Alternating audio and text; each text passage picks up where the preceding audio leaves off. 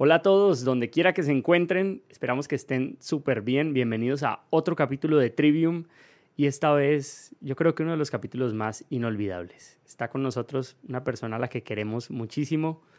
Hoy le damos la bienvenida a la casa, al estudio, a este santuario y él es Alex Torres. Bienvenido Alex. Hombre, Camilo, qué alegría hermano, qué emoción eh, y qué bonito se siente. Eh, poder hacer parte de, esta, de este emprendimiento tan bonito. Gracias por la invitación, de verdad, gracias por la invitación y aquí estamos para que charlemos un buen rato y, y que disfrutemos y que compartamos como amigos que somos. De eso se trata. Alejito, ¿cómo estás? Entonces, Camilo, ¿bien o qué? Súper bien. Aquí dándole la bienvenida a Alex, espero pues que, que se sienta cómodo. Eh, nos alegra mucho que nos puedas eh, acompañar en este espacio que estamos construyendo pues con Camilo y pues que podamos tener una conversación pues bastante interesante, Alex. Claro que sí, claro que sí. Eh, es un placer para mí conocerte, no, no, te conocía, Alejito, y bueno, aquí nos vamos a, a hacer amigos, vamos a, entablar una, una, amistad bonita de aquí en adelante. Claro que sí, Alex. ¿Cómo te fue ahorita en la avenida? Me tocó correr un poquito, me tocó correr un poquito, le estábamos hablando con, con Alejo extraoficial antes de, de empezar aquí. Eh, que pues yo tenía un día eh, pues, acomodado para, para, para, las, las, ocupaciones que tenía o los compromisos, pero de un momento a otro me tocó correr porque salieron cosas nuevas y no tenía previsto ir a Cali, por lo menos me tocó ir y... Pero bueno, eh, tocó correr un poquito, pero, pero aquí estamos. ¿Vos llevas agenda de todo lo que haces? Algunas veces. Algunas veces. bueno, cuando tengo que hacer, cuando son muchas cosas las que tengo que hacer, claro, para poder, ah, para poder eh, organizar el tiempo, sí trato de, de, apuntar. ¿Y, en qué andas ahora, Alex? ¿Qué, ¿Qué, andas haciendo ahora? Pues si lo podemos saber. Sí, claro. Eh, bueno, eh, pues todo, mi trabajo está en pos de, de pues del grupo. Sí. A pesar de que no estamos en tarima, pues tan seguido. sí, igual ahí, hemos, hemos, hecho, hemos hecho algunas presentaciones, no, no estamos parados del todo. Eh, las, famosas, las famosas presentaciones virtuales. Ese nuevo, ese, nuevo, ese nuevo mundo que estamos explorando, que está explorando todo el mundo, ¿no? Sí, sí. No solo nosotros. Pero igual, como te digo, no es en la misma medida, no es la misma cantidad de, de presentaciones que habitualmente hacemos. Pero eso no quiere decir, pues, que, que estemos quietos en casa o, o desocupados.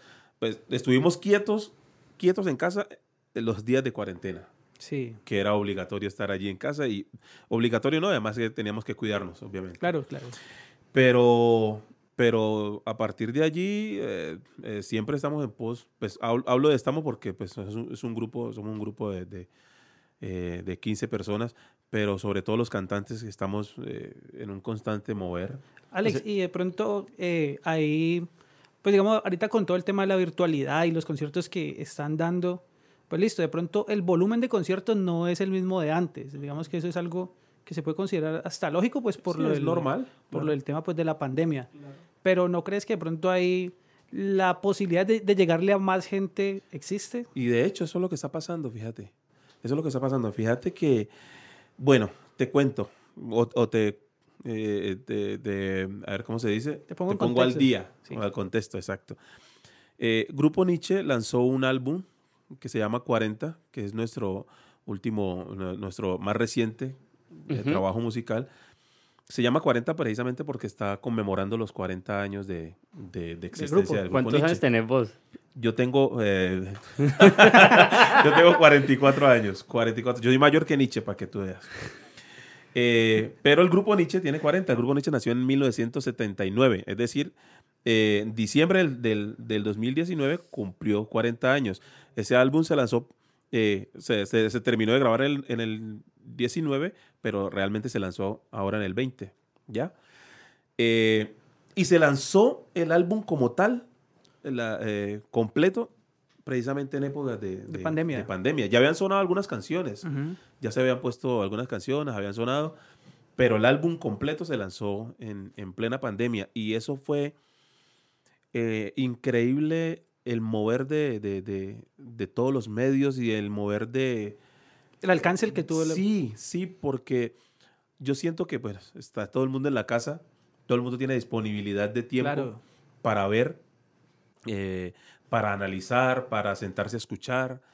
Eh, ahora pues tenemos la facilidad de las plataformas eh, y todo esto, los, los canales de, de los canales virtuales y todo esto.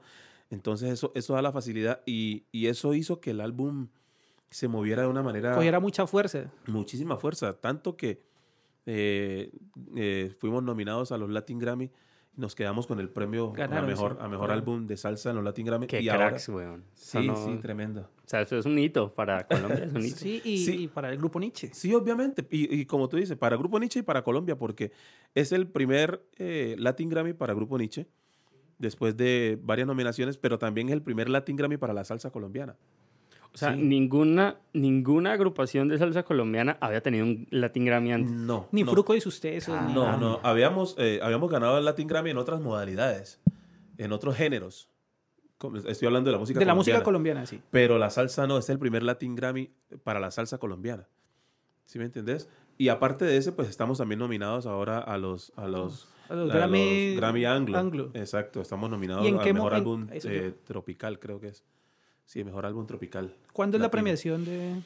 Mm, La aplazaron, era, era ahora en enero, era hace un par de meses, eh, bueno, el mes pasado, pero la, la, La corrieron para eh, marzo, no tengo bien la fecha, creo que es el, eh, a finales de marzo, estaremos, así que hay que estar pendientes ahí de... Si todos debemos... Espérate, o sea que vos tenés 44 años. Ajá.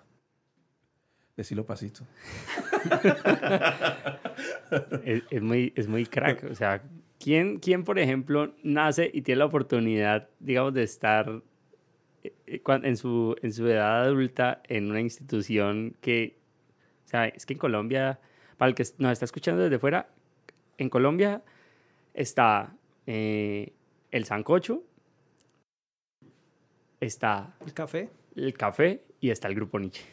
Y, o sea, para el, para el que es músico y es cantante, es- Aquí en el Valle, por lo menos. El Sancocho, estaba hablando del, del, del- del Sí. Valle. No, No, y- y, yo creería, sí. hablábamos, hablábamos con un amigo de que el sancocho, o sea, yo le dije, mira, el sancocho es del valle. Y él me decía, no, te estás equivocando porque sancocho hay en todo el país. Sí, eso es verdad. Sí, sí, sí, tienes razón. No, y que también, o sea, eh, digamos, aquí en el Valle se escucha, pues, naturalmente mucha salsa, o se ha escuchado mucha salsa. Ajá. De pronto ahorita el tiempo, por, digamos, los tiempos han cambiado y se escuchan otros, otros géneros, Otros géneros, sí. pero históricamente el Valle es pura salsa. Pero, y aquí escuchamos artistas de Puerto Rico, de Panamá, Cuba, de Cuba, sí, sí. De, de aquí de Colombia. Pero, o sea, digamos que la institución de la salsa eh, a nivel colombiano, me atrevería yo, y sin ofender pues susceptibilidades, es el grupo Nietzsche. O sea, el grupo Nietzsche, si tú te vas para el eje cafetero, la gente sabe la música del grupo Nietzsche. Si tú te vas para la costa, la gente sabe la música del grupo Nietzsche. Y también de alguna manera permitió poner a Cali, digamos, en una escena mundial. Sí, es verdad. Sí, eso es real. Eso es real, sí. Lo, lo que tú dices está, está eh, muy acertado. Yo considero eh, que el maestro Jairo Varela, el, el- el gestor del grupo Nietzsche, eh, yo lo considero como, como el hombre que le dio la, la sonoridad a la salsa colombiana. O sea, le dio un, es- un- una, un- un- una sonoridad particular. O sea, ustedes, bueno, ustedes son colombianos como yo. Ustedes escuchan la salsa boricua, la salsa cubana, la salsa venezolana, la salsa dominicana, Ujú. y cada uno tiene su sonido. Escuchan Sí. la salsa colombiana, usted sabe, ah, no- así usted no conozca el, el grupo, ustedes saben que, ese, que, ese- que esa salsa que está sonando es colombiana, por el sonido. Alex, Ok. y yo me ¿Me atrevería a decir que iría un poquito más allá en cuanto a que yo por lo menos puedo escuchar una canción de los hermanos Lebrón y yo por como se le dice coloquialmente por el golpe, Ajá. yo digo, esos son los Son Lebrón. los Lebrón, exacto. Sí, tiene un Con, con Nietzsche particular. sucede lo mismo, o sea, con y pa- eh, particularmente con Nietzsche, eh, independientemente de otras agrupaciones de salsa que haya, Ajá. uno escucha, no sé si es como la trompeta, Camilo ya me corregiré y tú también, que digamos como suena es, es muy Tiene un sonido particular. particular. Sí, eh, de hecho, a eso iba. A eso iba. O sea, obviamente ese sonido fue creado para Nietzsche, ¿no? Ujú. Pero, pero a partir de allí, eh, eh, eh, como que las, las demás orquestas eh, fueron, fueron adoptando cositas de, de eso. Ahora, obviamente, no todas suenan como Nietzsche. Claro. ¿Sí? Cada uno, cada orquesta busca, busca su sonoridad particular, para- pero, para- pero uno sabe que suena a Colombia.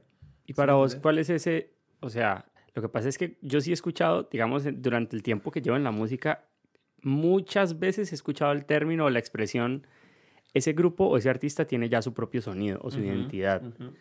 Lo que pasa es que eso es un término bien subjetivo. O sea, ¿cómo, cons- cómo construyes la identidad de un grupo? O sea, ¿cómo, ¿Cómo podemos hacer para saber, o más bien lo que decía Alejo, cuáles son esas características que vos decís, es que por esto es que Nietzsche suena a Nietzsche? Ve, eh, yo, lo que, yo lo que veo o lo que siento es que el maestro Jairo Varela trajo su, su pueblo, su raíz, su Ujú. entorno donde se crió, lo trajo a la salsa. O sea, él, lo que quiero decir es que él como que trajo su folclore. Ok, ¿Sí me entiendes? Él, él, sabes que él era chocuano. ok, Eh, y él se crió con, eh, si vos escuchar la música del grupo Nietzsche en las, en las letras y en los, y en los arreglos, tienen esa, esa melancolía de la, de la, de la música del Pacífico en, su- Ok. en sus, en sus, Ya, sí, sí. ¿Sí tiene mucho sentido. Sí. Claro. Ahorita, ahorita que lo dices, sus- caigo en cuenta. Sí, claro, en, su, en sus em, melodías. ¿vale? Las melodías son melancólicas. Eh, ese turín. Eso está tocado en piano para salsa, pero este eso tiene un aguabajo ahí. ¿Sí me ok. entiendes? Entonces, todos esos elementos, todos esos elementos hacen que, que el grupo vaya cogiendo, vaya tomando una forma y esa forma eh, eh, eh, se mantiene durante 40 años. Obviamente va, cada vez va, va como mutando o evolucionando porque Jairo nunca se quedó ahí. O sea, si vos escuchas un álbum de Grupo Nietzsche del 79 y escuchas un álbum de Grupo Nietzsche del 90, sabes que es Grupo Nietzsche porque tiene, tiene unos elementos allí que, que son diferenciadores, pero, pero son dos, dos formas diferentes. De hecho, hasta dos instrumentaciones diferentes. Sí, sí. ¿Ya? Porque vos que sos músico, vos que sos eh, instrumentista de, de viento, sabes que Nietzsche arrancó con flauta, eh, con saxo, con trompetas, trombones, mudó luego a trombones y trom- solo, solamente trombones, luego mudó a trombones y trompetas. O sea, ha pasado por, por Y, diferentes y que formas. a mí me llama mucho la atención algo ahí y es que uno puede tener un camino fácil y uno difícil. Y creo que la fácil hubiera sido para una persona con los contactos que hizo Jairo, pues eh, extender sus arreglos y perderse en la esencia de, de otras músicas del mundo. O sea, tú puedes perfectamente... En la música, digamos que hay géneros que son muy famosos. Por Sí. ejemplo, uno de ellos es el jazz. Entonces, imagínate que Jairo hubiese dicho, "Mm, no es que a mi pueblo no lo conoce nadie, porque no hacemos música. Entonces, como que apostarle a lo tuyo. Me, aco- me acomodo en lo, que, en lo que está pasando en el momento. No, y que y si lo pensamos, digamos, fue una genialidad de, de, de Jairo. O sea, digamos, incorporar, digamos, su cultura y su, su, su herencia musical, por así decirlo, eh, a un género pues que ya estaba cogiendo mucha fuerza en su momento, que era la salsa, y que, o sea, es como coger tus raíces y ponerlo en un contexto pues comercial, pues porque en últimas también es lo que se buscaba. Sí, claro, obviamente. Y, digamos, potencializarlo y ofrecerle al mundo algo que pues fue una bomba en, en su momento y todavía sigue siéndolo. Mira, yo voy a cambiarles el tema así como de sopetón, pero es que esto es algo, es, es algo que me llegó a la mente y me acuerdo de eso. Una vez yo estaba aquí en Palmira y un amigo que se llama Harlinson, él tocaba en un show muy famoso en nuestro país que se llama Delirio. A Harlinson, Es- Harlinson Humberto Lozano Santibáñez. ese nombre le vamos a poner un pito. Pero entonces el caso es que Harley me llama y me dice, bueno, que para que fuera a hacer un reemplazo allá. Ese día, eh, yo sabía que en Delirio, digamos que la nómina siempre se ha caracterizado en este show colombiano por ser muy top. Sí, sí, sí. Son grandes músicos. Y yo llegué al ensayo y me acuerdo de que había un amigo tuyo, que vos lo conoces, eh, de Guacarí, un chico que es timbalero, Ah, Miguelito. Miguel. Miguelito Miguel, no me acuerdo el apellido, estaba reemplazando a Caliche. Camacho. Creo, Creo- que es Camacho. creo que sí, es Miguel Camacho. No, sí. no, la verdad no lo tengo referenciado. Bueno. Discúlpame, Miguel, si no me acuerdo, pero...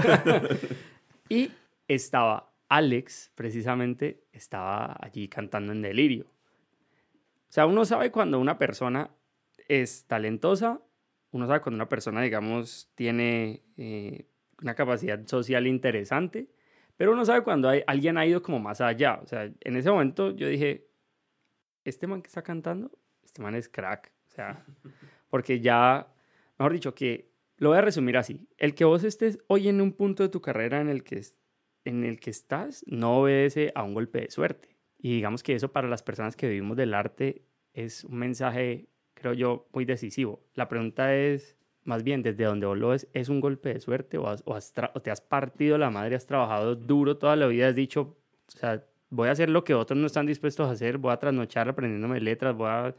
¿Qué has hecho? Eh, yo, yo, la verdad, yo no creo en la, en la suerte. La suerte. No, no. Nunca me he regido por, por, por ese, o ese término, no lo he usado pues, realmente.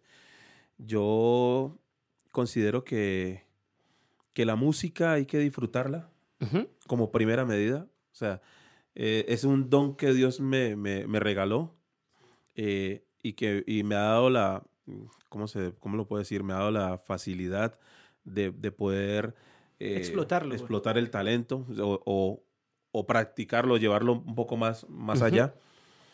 Pero todo eso se hace por amor a esto. Todo eso se hace por Claro. amor a la música, realmente. O sea, que si yo, o sea, si yo hoy estoy aquí y, y mañana estoy un poco más arriba o, o qué sé yo, Ujú. eso no obedece a un golpe de suerte, eso obedece a- al amor con el que estoy haciendo las cosas. ¿Ya?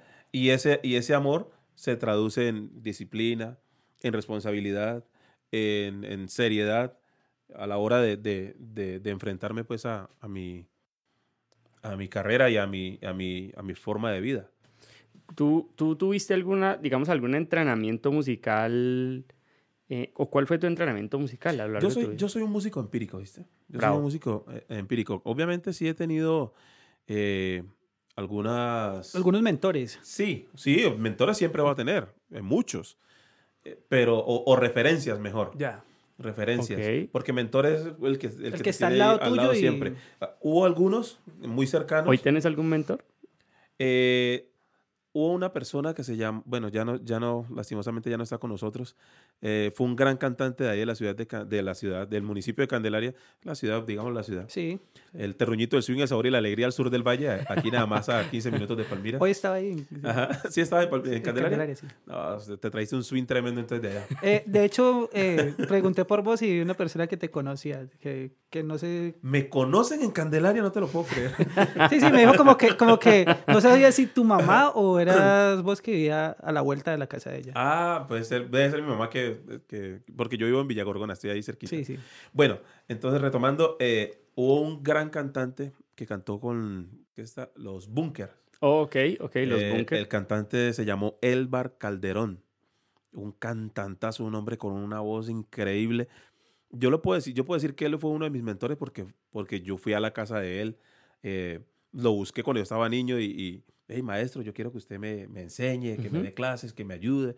Y él, y él eh, me, me ayudó, me dio clases, me dijo esto, esto se hace así, eh, me enseñó a hacer, eh, cómo hacer voces, eh, la segunda es así, la primera es así. ¿Ya me entendés? Te- Eso yo lo- él lo podría llamar yo como, como mentor. ¿Has tenido más? Sí. Sí, de- pero son de ahí del pueblo. Ya. De ahí del pueblo. Otro que lastimosamente tampoco está ya con nosotros se llamó Diego Cosme, que era un, Oh. profesor, un profesor de danza y, y- y cantaba el canto con la bronco, con la Con orquesta la Bronco bronco. de Venezuela. Sí, murió hace un par de años. Entonces fue, fue otro también de, de esos. Pero, pero referencias, no, muchísimas. Eh, Javier Vázquez. ¿Vos crees que es posible que a uno lo mentoree alguien sin estar presente? ¿O el mentor tiene, tiene esa característica de que está al lado? tuyo? Mm, eh, no sé, ¿oíste? Yo creo que, que más que lo que lo mentoree es como que lo influence, Oh, oh, bravo. ¿sí? O sea, que eh, eh, la persona que, que uno no tiene pronto ahí tan cerca sea una influencia para, para Sí. uno eh, en, en, en cualquier aspecto de su vida. Sí, Y que- también creería yo que de pronto, o sea, sí te puede dar esa mentoría, pero por así decirlo, retardada, en cuanto a que es posible que, que en algunas ocasiones, pues, eh, digamos, esa persona nos haya hecho ver algún punto débil que nosotros tenemos o cuál es la fortaleza de nosotros. Y nosotros en su momento, quizás por la madurez que tenemos o, o por la experiencia que podríamos tener en ese momento, no lo viéramos. Ya Sí. digamos que en el transcurso del tiempo, ya como que de pronto retomar esos conceptos que esa persona, ah, mira, es que él me dijo tal cosa y lo vengo a ver Sí, ahora. Pero, pero mucha, pero mira, con, por lo menos con un artista que uno no, que uno no tiene el contacto, por lo menos un eh, Rubén Blades. A mí me encanta Bravo. Rubén Blades. Para mí Rubén Blades es uno de los, para mí, el, el- el- bueno, el que más me gusta a mí Sí. el- cuando, como cantante O de sea, salsa. tu, tu cantante favorito es Rubén Blades. Sí, Rubén Blades. Bueno, sí, entre, entre otros. Rubén, eh, Gilberto. Pero a mí me gusta mucho Rubén. Eh, yo hablé con Rubén hace muchísimos años, muchísimos, muchísimos años, dos segunditos. ¿Ya? Eh, pero, pero lo he tenido de referencia toda la vida. He escuchado sus canciones toda la vida. He escuchado cómo, cómo, cómo, cómo hace música, pero eso no, eso no es una no es una clase directa que él me da. Él no me dice, Oh. ¿sí me entienden? Él no me dice, esto no se hace así o esto lo estás haciendo mal. Mientras Ya. que un mentor sí, sí te, te, te- te tiene aquí y te, corrige. No, esto no, no lo tenés que hacer así o esto lo tenés que hacer de esta manera. Pero lo que, lo que dice Alejo es real. Uno va agarrándole eh, eh, como tipsitos, trucos a la persona pues, que uno admira y termina convirtiéndose en una clase pues a, a- a largo plazo Sí, claro. pero, pero uno termina, termina aprendiéndolo. ¿sabes? Pero yo, yo considero, una cosa es mentor y otra cosa Es una referencia. Es una referencia o, o, un, o un influencer, como, como, Como lo decimos. Mm, Alex, y, y en exclusiva, o sea, ¿podemos saber qué te dijo Rubén Blades o qué hablar? Ay, hermano, yo, estaba, yo tenía como unos, ¿qué? cuatro años. No, tampoco. yo tocaba con una orquesta en, en la ciudad de Bogotá que se llama Los Alfa 8, una orquesta que toca merengue allá. Eh, y Claro, vos alternamos- vivías en Bogotá. Yo viví, sí, como dos años en Bogotá. Ok, Listo. entonces tocabas con los Alfa 8. Sí, tocaba con los Alfa 8. Eh, eh, alternamos en el estadio Campín, concierto grandísimo, el reencuentro de Rubén Blades y, y Willy Colón. Oh, Eso- ellos, y que ellos, por cierto, en algún momento como que se... Sí, se- ellos, de Creo hecho, que todavía, ellos- todavía están... están pues, de pelea. No sé, sí, no, eso no lo sé, pero, pero eh, eh, hasta ahí no tenían ninguna Buena relación, relación. O, o eso por, o eso es lo que vendían, pues, por lo menos en el espectáculo. Y eso fue el, el concierto de reencuentro. Hicieron como una gira de reencuentro y el, y el concierto en Colombia fue Espérate, ahí. me ya, perdón, me llama la atención lo que me acabas de decir. O eso puede ser lo que vendían. O sea, que digamos que eso puede ser una estrategia como mercadeo. Yo, de claro, yo mercadeo. creo que sí. Es posible, es Yo creo que posible, sí. sí. O sea, Y- como que hagamos que peleamos. sí. Pero no solamente Y se vería en la salsa, ¿no? O sea, Sí, en, no, eso- en eso muchos pasa- géneros, eso pasa en el mucho. rock, en el reggaetón, Y en- no solamente en la música, en, en cualquier espectáculo. es, es correcto. Cualquier espectáculo. Por lo menos esa rivalidad entre Messi y Cristiano, Cristiano. Ronaldo.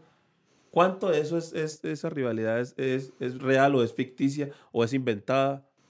Ok. ¿Qué, qué tan bien se llevan ellos o, o será que realmente no se llevan bien?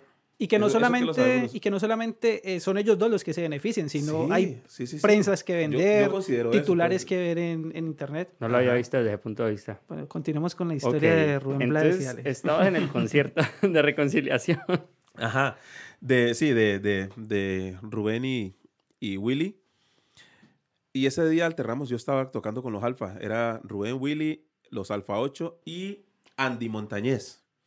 Era mi primer concierto pues con artistas internacionales que yo, bueno, el primero con artistas que yo pudiera tener ahí tan cerca, porque yo había hecho algunas ferias de Cali con otras orquestas y, eh, en, en ese tiempo que se hacía festival de orquesta, pero, pero la festival, festival de orquesta, la orquesta de pelados los ponían tempranito, uno no tenía casi contacto con los, Oh, con los músicos que venían de afuera, ¿sí me entendés? Con los top, sí. Con los top, exacto. Y nada, yo mm, pues logré acomodarme cerca del camerino de, de, de de Rubén. Rubén. Sí, no, yo lo que le dije fue, no, maestro, yo a usted lo admiro muchísimo, yo soy un fan suyo. eh, eh, y ahorita va- vamos, vamos a, a tocar. Me dijo, ah, bueno, Dios te bendiga, mucha suerte. Y. Wow. Te, te bendijo. Sí, sí, Dios, Dios te bendiga, mucha suerte. Y, y también hablé con, fue la primera vez que hablé con, con Andy Montañez. Eso después, después se lo conté a él. Eh, yo me acuerdo que Andy, yo venía bajando de la tarima y él iba subiendo y nos encontramos en la escalera. Y yo venía como, ya, pues ya había terminado el show, yo traía como el chaleco todo vuelto a nada y la corbata. Y él, un escalón más abajo, se paró y me empezó a acomodarme la corbata. Eso para mí fue impresionante. serio? Sí, sí, me acomodó la corbata dándome consejos. Yo le dije, no, maestro, ¿qué consejos, qué consejos me da usted? Yo soy cantante y tal. No, persevera. Yo no me acuerdo bien qué me dijo, pero no, tienes que perseverar, tienes que hacer las cosas con seriedad, con tal, tal. Y me iba acomodando. O sea, yo, yo era como, este me está, me está, me está, está así talajando. O sea, ese fue el sí. día de los alfa. Eso fue el mismo día de los alfa, sí. Sí, eso fue increíble. O sea que yo, yo realmente, de, de- de- de lo que tengo en la memoria, más, que, más de lo que me dijo Rubén, que fue realmente... Dos que- palabritas. Sí, dos palabritas fue lo que me dijo... Lo que te dijo Andy. ¿Viste? Andy. A mí, a mí eso me llama mucho la atención porque una vez, una vez más está confirmado que la gente o uno no se olvida de cómo lo hicieron sentir. Sí, es decir, a uno le pueden, lo que vos decías, las palabras son muy lindas y pues dependiendo de quién vengan, pues evidentemente tendrán un poder muy negativo o positivo sobre uno. Pero cuando alguien tiene un gesto, eso se ancla. O sea, Claro. Sí, claro. O sea, yo, eso, eso que hizo, que hizo Andy ese día conmigo fue, y eso no se me va a olvidar jamás. Y de hecho, yo después, al- a los varios años, muchos años después, tuve la oportunidad de, de trabajar con él haciéndole coros aquí cuando en algún acompañamiento con una orquesta local. Y yo le dije eso a Andy, maestro, cuando yo lo conocí a usted, usted hizo esto y esto y esto conmigo. No, y Andy es una, no- es una nota, Andy es un amor. Y me abrazaba y, no, bueno, Andy es un, Andy es un bacán. Y, y digamos que en ese primer concierto tú tuviste acceso a ciertos privilegios que tienen pues orquestas grandes y en ese momento los, pues, los Bunker eran una orquesta reconocida. Sí, eh, pero yo estaba con los Alfa Los, 8. con los Alfa 8, sí. quiero decir, perdón. Ajá. ¿Cómo fue ese, o sea, cómo fue ese, ese trato en ese momento, por ejemplo, en los camerinos? ¿Qué experiencia? No, cada camerino estaba aparte. Lo que pasa es que uno, vos sabes, uno sale de su camerino y sale a voltear a mirar a ver A si... ver se encuentra, ¿no? Sí, a ver si me encuentro con, con los, con, con los- cualquiera de los ¿Y la músicos. seguridad cómo era para los artistas? Sobre pues? todo, bueno, para, para el camerino donde estaba, Gilbe- donde estaba Rubén y el camerino donde estaba Andy. Willy, sobre todo. No, Andy. Andy, Andy anda volteando por cualquier lado. Andy siempre ha sido así, Andy voltea por todos los camerinos y... Es tranquilo. Sí, Andy es un vacilón. Lo que pasa es que, bueno, no sé, eh, el, el, eh, eh, Rubén estaba en su camerino. Yo, me lo yo realmente lo encontré, fue como en la puertica del camerino y fue dos palabritas que, que crucé con él, que seguramente ni se acordará. Eh, No, yo creo que ya se con- acuerda. pero con Andy sí, con Andy sí. Y bueno, y con Andy he tenido muchas, muchas, muchas experiencias después, eh, en, en aeropuertos, en otros conciertos. Y, y Andy es un amor. Andy es un amor, de verdad es un amor, ¿viste? ¿Y alguna vez eh, a ti te gusta leer? Mm, Más o menos, no, no tanto, ¿viste? Que, Lo digo, lo digo digamos aquí. que, ¿cuál, ¿cuál es ese? O sea, ¿de dónde? Porque tú me dices que eres empírico y yo personalmente soy un fan número uno del empirismo. Lo que pasa es que la gente tiende a relacionar empirismo con una forma desorganizada Ajá. de, de educarse o de formarse. Y creo que no tiene nada que ver. O sea, yo, yo conozco casos de estudiantes en universidades muy prestigiosas que llevan una vida académica totalmente desordenada. O casos de, de- de artistas em, o de profesionales en otras áreas en el empirismo, pero con vidas académicas muy organizadas. organizadas, ajá. Entonces, ¿de dónde sacabas, eh, o más bien, de dónde obtenías toda la información para ir formando? Porque es que uno puede tener cantantes so- sobresalientes, pero Alex no está en ese grupo. Alex está en un grupo realmente muy top. Yo lo he escuchado. Entonces, ¿cómo es? mu- Muchas gracias, hermano. Muchas gracias por ese, por ese voto de confianza. Em, pues la información se saca de, de escuchar. Uno, uno, uno, pues vos sabes, vos como músico sabes eso. Uno se alimenta de estar escuchando, Ok, de estar escuchando. Eh, eh, ¿qué ahora, ahora no, ahora no hay, o sea, ahora hay mucha, mucha más facilidad que antes, ¿no? Antes para, Sí. para uno ver un video de, de un artista o, o cómo, lo, cómo estaba haciendo, por lo menos vos pones ahorita un saxofonista, el que te guste, y él le está dando la clase prácticamente en, Uy, el- en sí. el video. Y vos, y ese, de hecho, ese, ese sí es tu mentor, porque ese Bravo. se está dando una clase. Es Prácticamente. correcto. Así eh, él no sepa. Así él no sepa que te le Es está dando a ti, te, le- te está dando una clase. Y ahora, ahora sí, así pasa también con los cantantes, con los percusionistas. Bueno, a mí me gusta la percusión. Ok. ¿Sí me entendés? Yo siempre he sido como muy inquieto con la percusión. No ejerzo, no la ejecuto, pues, en, en o sea, no, lo- no ando, pues, tocando con o sea, profesionalmente no. Exacto. Ya, no la ejerzo, pero, pero sí me gusta y, y la tengo y toco percusión y, y me gusta, me gusta mucho. Entonces, eh, me gustaba estar viendo videos y yo no, no apreciaba solamente al cantante, sino que apreciaba a los percusionistas. Ya, de hecho, el día que yo fui a buscar, eh, a, eh, que, que el día que, que cuento que alternamos con, con Andy Montañez, yo buscaba, más que Andy, yo estaba buscando a los percusionistas. Ese día vino, eh, en el bongo estaba el que es el bongocero de, de Gran Combo ahora, Richie Bastar. En la conga estaba Sammy García, que es una fiera. Ujú. Y en el timbal estaba Tito de Gracia. Son tres percusionistas Top. top. Top, sí. ¿Sí me entendés? Uy, yo, y, yo, yo venía escuchándolos desde hace mucho tiempo y yo, yo quiero ir a saludarlos. Entonces yo ahora corriendo a, a- a tratar de saludarlos a ellos. Y ahí fue que me encontré con, Con Andy. con Andy. Pero, pero entonces veíamos videos, veíamos videos. En Candelaria hay un amigo mío que se llama Calisto. Ujú. Se hace llamar Calisto Lebrón. O- lo- o- Como, o sea, porque como es- fuera de los hermanos Lebron. porque es hincha de los Lebrón. ese- y de hecho, ya nadie le dice Calisto, todo el mundo le dice Lebrón. Eh, y Lebrón, y Lebrón tiene un, tiene un, un- o tenía una cantidad de, de videos Ujú. de orquestas, pero una cantidad. Entonces nosotros nos pasábamos toda la tarde eh, Escuchando. en, en casa de él viendo videos. Y esa era la manera de, de- de alimentarnos. ¿Sí me entendés? Esa era la manera de alimentarnos.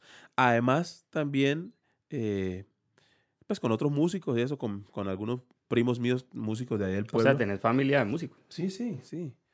Sí, de hecho, mm, tengo, o sea, yo nací en la música con un combo de, de- de familiares prácticamente. ¿ya? Tu familia viene, viene con la vena musical. Sí, primos, tíos. Alex, por ahí yo también leí pues que tú, o sea, nunca has considerado algo más que fuera la música, digamos, como para, pues, para ganarte la vida. Eso fue lo que alcancé a leer por ahí en un artículo. sí, sí, yo no, que no me vi nunca haciendo otra cosa. Exactamente. ¿En qué momento tú te diste cuenta de que, pues, pucha, no, yo sí puedo vivir de esto, porque sí tengo talento? Ah, que sí puedo vivir de Sí. esto. Ah, yo no sé, pero yo siempre, yo siempre supe que podía vivir de esto. La verdad, yo nunca, nunca, Nunca dudaste. no. ¿No has dudado en No, ningún no, y momento de tu carrera? No, no, no, no. O sea, ¿y nunca ejerciste otro trabajo que no fuera la música? O sea, nunca... Hice algunos trabajos eh, eh, Son de paso obligado sí, para el de- ser humano. De paso obligado para ser humano, exacto. Cuéntanos. Eh, trabajé en un, un tiempo, bueno, cuando estaba pelado, en las vacaciones, eh, en el pueblo, cuando uno salía de vacaciones, los pelados de- del bachillerato y tal, se iban, íbamos a trabajar en el campo, a coger algodón, a... a- ¿Really? ¿Aquí, ¿Aquí se cultiva algodón? Sí, sí, sí, papá. Ok, señores, voy a, voy a, voy a pasar porque, porque, porque soy ignorante en, ese- en esa área, pero no sabía que se No, sí, sí, sí, sí. Yo fui a, a, a- a- a coger algodón. Yo trabajé cogiendo algodón. Trabajé en la galería de mi pueblo. La Cuando hablo de galería, hablo de la, de la, plaza, de mercado. sí. Eh, carreteaba. Cuando esos esos trabajos de niños, ¿no? Eh, llevaba los mercados en, en carretas. Ujú. Eh, trabajé para, para un, un vecino de, de la casa que era un carnicero. Entonces yo, la, yo le ayudaba ahí. Él vendía carne en la, en la, en la ¿Y qué galería. edad tenías? Ah, yo no me acuerdo. ¿Y cuánto, diez. te, ¿Y cuánto te ganaste? ¿Cuánto me ganaba? Me pagaba, me daba una libra de carne y me daba ahí, no sé. ¿En 500 serio? ¿Te pagaba con carne en especie? Sí, sí, sí. Me daba una libra de carne. me daba una libra de carne y, y me pagaba, no sé, la verdad no me acuerdo. En esa época, 500 pesos, Y- 1000 pesos, no sé yo. En tu casa, o sea, ¿tú vivías con quién? Mi papá, mi mamá y mis nueve hermanos. Yo soy el mayor. Vaya, vaya. ¿Y el menor cuántos años tiene? La menor tiene, a ver, Morocha debe tener unos 25 años ahora.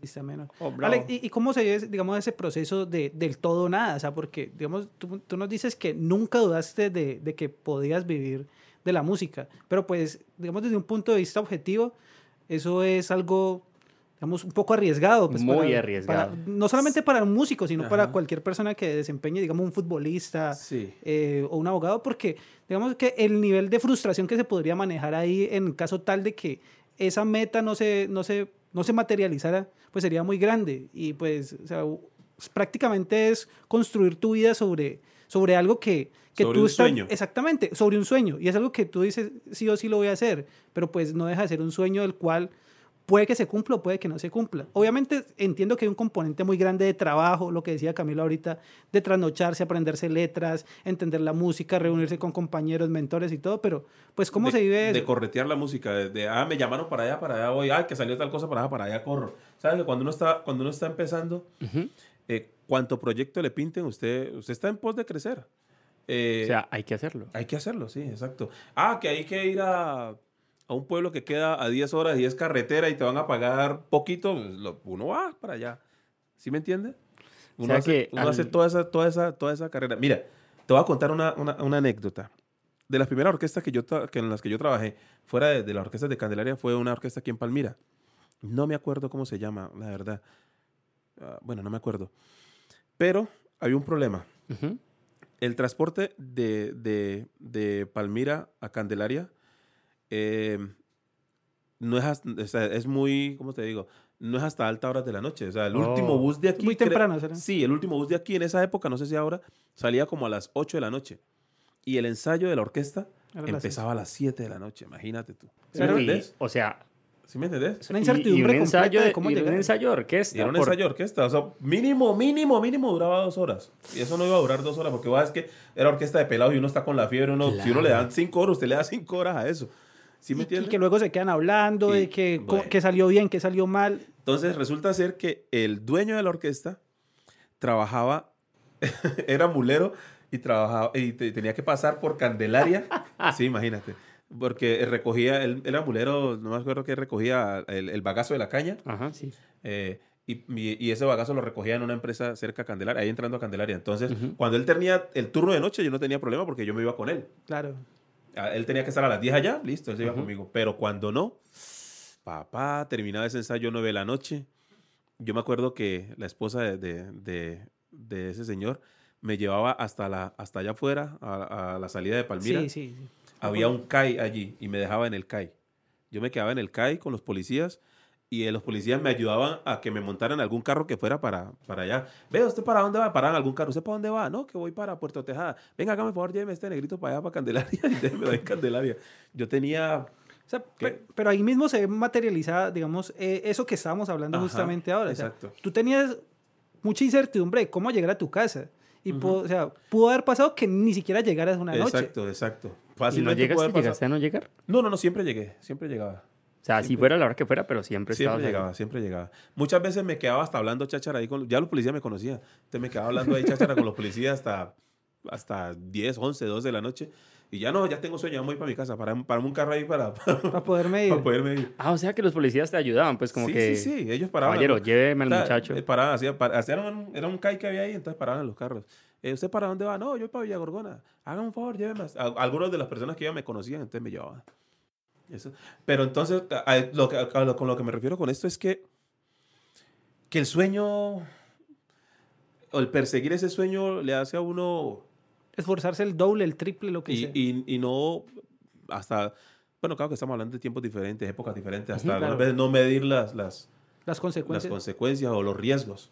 Oh, pero Bueno. eso es, creo que ese, ese concepto de no medir, sea, entregarse tanto por un sueño sin medir, digamos, las consecuencias, es un concepto que va a, o sea, va a trascender cualquier época. Es decir, eh, si te vas al- a la conquista eh, del Imperio Romano, era una apuesta, una apuesta muy riesgosa de ir a hacerte matar por conquistar una nueva tierra, pero era el sueño. Sí. Y si lo es desde el punto de vista pues, de Jesús, por ejemplo, pues era una apuesta, porque finalmente, digamos, una de las cosas que yo percibo, y no sé cómo lo ves vos, es que Dios, eh, dentro de toda esa historia, como que le permite al ser humano tomar decisiones. Entonces nada era seguro, o sea, no era seguro que, que fueran a aceptar a Jesús. Sí, pero, o sea, digamos, que desde ahí hablaríamos desde los casos de éxito, pero pues cuántos casos, digamos, de fracaso se han visto de gente eh, que persiguiendo sus sueños, No, digamos, no mide las consecuencias tal como lo dice Alex y pues de pronto no ha trascendido tanto como los dos ejemplos que, que nos estás poniendo. O sea, eh, eso no deja de ser una apuesta o tirar una moneda al aire, de saber, puede caer cara o sello. Y pues, afortunadamente, pues tenemos casos de éxito como el de Alex. Pero, pero entonces, eh, yo planteo esto. Eh, una persona que estudia Derecho o Ujú. Medicina sí. y se gradúa en la, y, ha- y se esfuerza y hace todo, y hace toda su carrera full y termina no siendo médico o abogado, sino manejando un taxi. Eh, y, y digamos que para completar tu ejemplo, ¿en qué circunstancias llegó esa persona a manejar el taxi en tu ejemplo? Sí, por eso. ¿Por necesidad? Por necesidad, porque no, no logró. Porque Ok, no hay una oferta laboral. Exacto, que- porque que no lo logra, no logra eh, materializar su sueño, que, que puede ser eh, abogado penalista eh, o, o el O médico. médico de- cirujano de- Exacto. ¿Sí me entiende? Mm, Eso, eso va a pasar en... en- en- Siempre, es decir, sí. siempre van a haber casos de Independientemente de que, de que seas empírico o que seas eh, Profesional. aca- académico, Exactamente, eso académico. puede pasar. No hay, no hay una posibilidad de que, que esté garantizada de que eh, tengas éxito, mejor dicho. Es, eh, yo, bueno, no lo, no lo diría así, pero, pero, pero sí, sí puede pasar. O sea, no- sí, realmente no hay, no hay una garantía. No hay una ¿Cuál, es. ¿Cuál para ti sería la forma de garantizarse uno mismo el llegar? Ay, yo creo que la forma de garantizarme el llegar hasta donde tengo que llegar es hacerlo con el corazón, hermano. Eso es vital. Eso es vital. O sea, yo no. Mira, Dios, la palabra de Dios dice que Él es galardonador del que le busca. Ok. habla de, eso habla de la, de la obediencia. Eh, también dice que Él tiene un propósito para todos, para cada uno. O sea, que si el que estudió derecho no llegó a ejercer el derecho, era ese propósito de Dios. Ok, ¿Sí me ok. ¿Ya? ¿Y en, y en qué punto está esa línea invisible, si es que la hay, en el que no se trata de que Dios no hubiera tenido ese propósito para ti, sino de que, Tiene que tenía otro propósito. o de que tú, o, o de que tú te rendiste. O sea, lo, lo pongo en esos términos porque pues puede que o sea, hay Puede gente que pasar, no sí. tiene Claro, no, y si- disciplina. claro, y si, exacto, y si me rendí, porque entonces pues no era, no era, no era eso lo o que... seguí lo el propósito equivocado, podría ser. O, o seguir Y- propósito pero equivocado. espérate, ¿y tú crees que si esa persona se rinde, es, o sea, era por propósito de Dios, digamos? Sí, claro. O sea, la Biblia también dice que ni una hoja de un árbol se mueve y cae al piso si no es por la voluntad de Dios. Es decir, todo lo que sucede, sucede porque es la voluntad de Dios. Buenas y malas. Ok. ¿Sí me entendés? Y digamos que, ok, nada de lo que uno pueda hacer bajo esa mirada Ujú, eh, hace que eso vaya a cambiar de una u otra forma. ¿cierto? La pregunta es, em, O sea, yo lo que quiero, lo que quiero decir con esto es que todos mis planes, todos mis sueños, todos mis anhelos tienen que estar tienen que estar alineados con Dios, tienen que estar puestos en, en- en manos de Dios.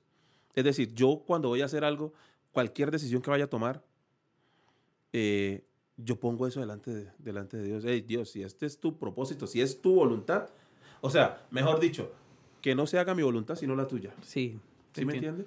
Que no sea, eh, que no sea, mm, o, que mi- o que mis sueños estén conformes a tu, a, a tu voluntad para que seas tú el que las cumpla.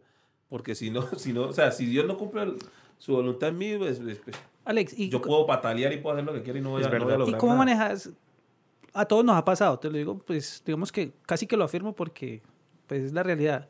O sea, muchas veces, y me sucede a mí, nos sucede a todos, como lo digo, uno quiere algo, ¿cierto? Uno quiere algo, puede ser desde el punto de vista laboral, económico, Ajá, social, lo que sea. O sea, ¿cómo manejar de pronto esas frustraciones de, de no poder cumplir lo que, o, o que la voluntad de Dios, como nos lo estás planteando, no esté alineada con la tuya? O sea, ¿cómo manejar esa frustración? ¿Cómo, manejo, ¿Cómo puedo manejar eso? Pues hermano, eh, como te dije hace, hace, un, hace un ratico, eh, o, o te voy a poner mejor un, un ejemplo. Perfecto. Te voy a poner un ejemplo eh, para que sea un poco más, más sencillo de pronto. Dios es nuestro Padre. Y nosotros, Él dice que nos hizo a su imagen y semejanza. Es decir, que nosotros actuamos, cuando tenemos hijos, actuamos como Él actúa con nosotros. Mi hijo tiene el sueño de levantarse a las 7 de la mañana y comerse un, un bombón de chocolate. Esa, es, Oh. esa es su voluntad, ese es su sueño. Pero no quiere decir que eso esté bien, que eso Sí, esté sí, bien, que claro. le vaya a que- hacer que bien. no le vaya a hacer Y que se lo vas a permitir. Exactamente, entonces yo obviamente no le voy a permitir eso. No, no, no, usted no se puede comer eso. Hay una frustración para él, claro. ¿cierto? Pero, era, pero, es, pero es porque yo sé, o sea, yo como padre sé que le hace bien a él, que necesita él. O sea, yo sé que si él se va a comer eso a las 7 de la mañana, pues le va a hacer posible un que se daño. enferme. Le va a hacer un daño. Entonces yo considero que lo que Dios no me permite es porque no es para mí, no me va a hacer bien. Wow. ok. Es así de sencillo. Entonces, que haya una frustración en mí. Ah, claro, puede llegar. Ah, ¿por qué no me pasa esto? ¿Por qué no, por qué no pude lograr esto? Ah, y luego entiendo, ah, bueno, es, es, es voluntad de Dios. Ah, si no es ahora, entonces, o, o puede ser que Dios me esté preparando para, o Para algo puede ser que no esté listo para esto. ¿Sí Ya, me ya, entiendes? sí. Puede ser que no esté listo para recibir esto en ese momento, puede ser que sea más adelante, o puede ser que no lo reciba y no, no va a haber No una hay frustración. problema. No habrá una frustración siempre y cuando yo entienda que es la voluntad de Dios. Si yo no entiendo que es voluntad de Dios lo que está pasando, pues me voy a frustrar. Ya, sí, te vas a llenar de rabia. y- Exactamente. Sí, porque, digamos, poniéndonos en la posición, en el caso, en el ejemplo de tu hijo, pues lo que uno siente en el momento es rabia y seguramente no entiende Ah, como por, por qué no lo puedo hacer, o sea, qué me impide hacerlo. Ajá. De pronto no, no tiene el nivel de conciencia o no alcanza a racionalizar bien que si se lo come, pues se va a enfermar. Pero entonces, o sea, eh, o sea, ¿cuál es el camino para uno? No sé, pues de pronto no va a ser inmediato, pero en el transcurso del tiempo decir, no, es que no podía hacer esto porque me sucedía esto. Y ahí sí puedes medir las consecuencias, que era lo que estábamos hablando ahora. Exacto, exacto. Porque eh, también la Biblia dice que los que en Él hemos creído, perdón, que a los que en Dios hemos creído, todos los que en- hemos creído en Él, todas las cosas que nos sucedan nos ayudan para bien. Ok. todas las cosas. Es decir, uno dice, "Jue madre, ¿cómo me va a ayudar para bien que se muera un familiar? Ok. Dice uno, "Ah, ¿cómo me puede ayudar eso? Pero la Biblia dice que todas las cosas que me sucedan, eh, ah, yo eh, eh, quise ser cantante de Nietzsche y no lo pude lograr, ¿cómo me va a servir eso para bien? Pues, si es la voluntad de Dios, sí me va a servir para bien. O sea, yo más adelante me daré cuenta por qué no. ¿Por qué no sucedió eso? ¿Por qué no sucedió? Exacto. ¿O para qué? ¿O para qué? Exacto, porque muchas veces eh, cua- cuando uno está, está pasando por algunas circunstancias adversas, uno lo que dice es, lo primero que dice, ay Dios, ¿por qué me, por qué me das esto? ¿Por qué me permites que pase? ¿Por qué permites que pase esto conmigo? Es, es como esa... Cuando esa... la, la- realmente la, la pregunta que debemos hacer es, ¿para qué está permitiendo que pase esto conmigo? Bravo. E- Eso me parece interesante porque además que la naturaleza del ser humano es como mu- muy de cuestionar muchas sí, veces, sí, ¿no? claro, siempre estamos cuestionando. Para ustedes, ¿qué hay que cuestionar? O sea, ¿qué definitivamente para ti es incuestionable? ¿Existe algo que sea incuestionable? Sí, claro, la voluntad de Dios. Es incuestionable. ¿En qué momento, Alexito, por ejemplo, para vos, digamos que salimos de acá los tres y llega un caballero y nos atraca, o sea, a mano armada?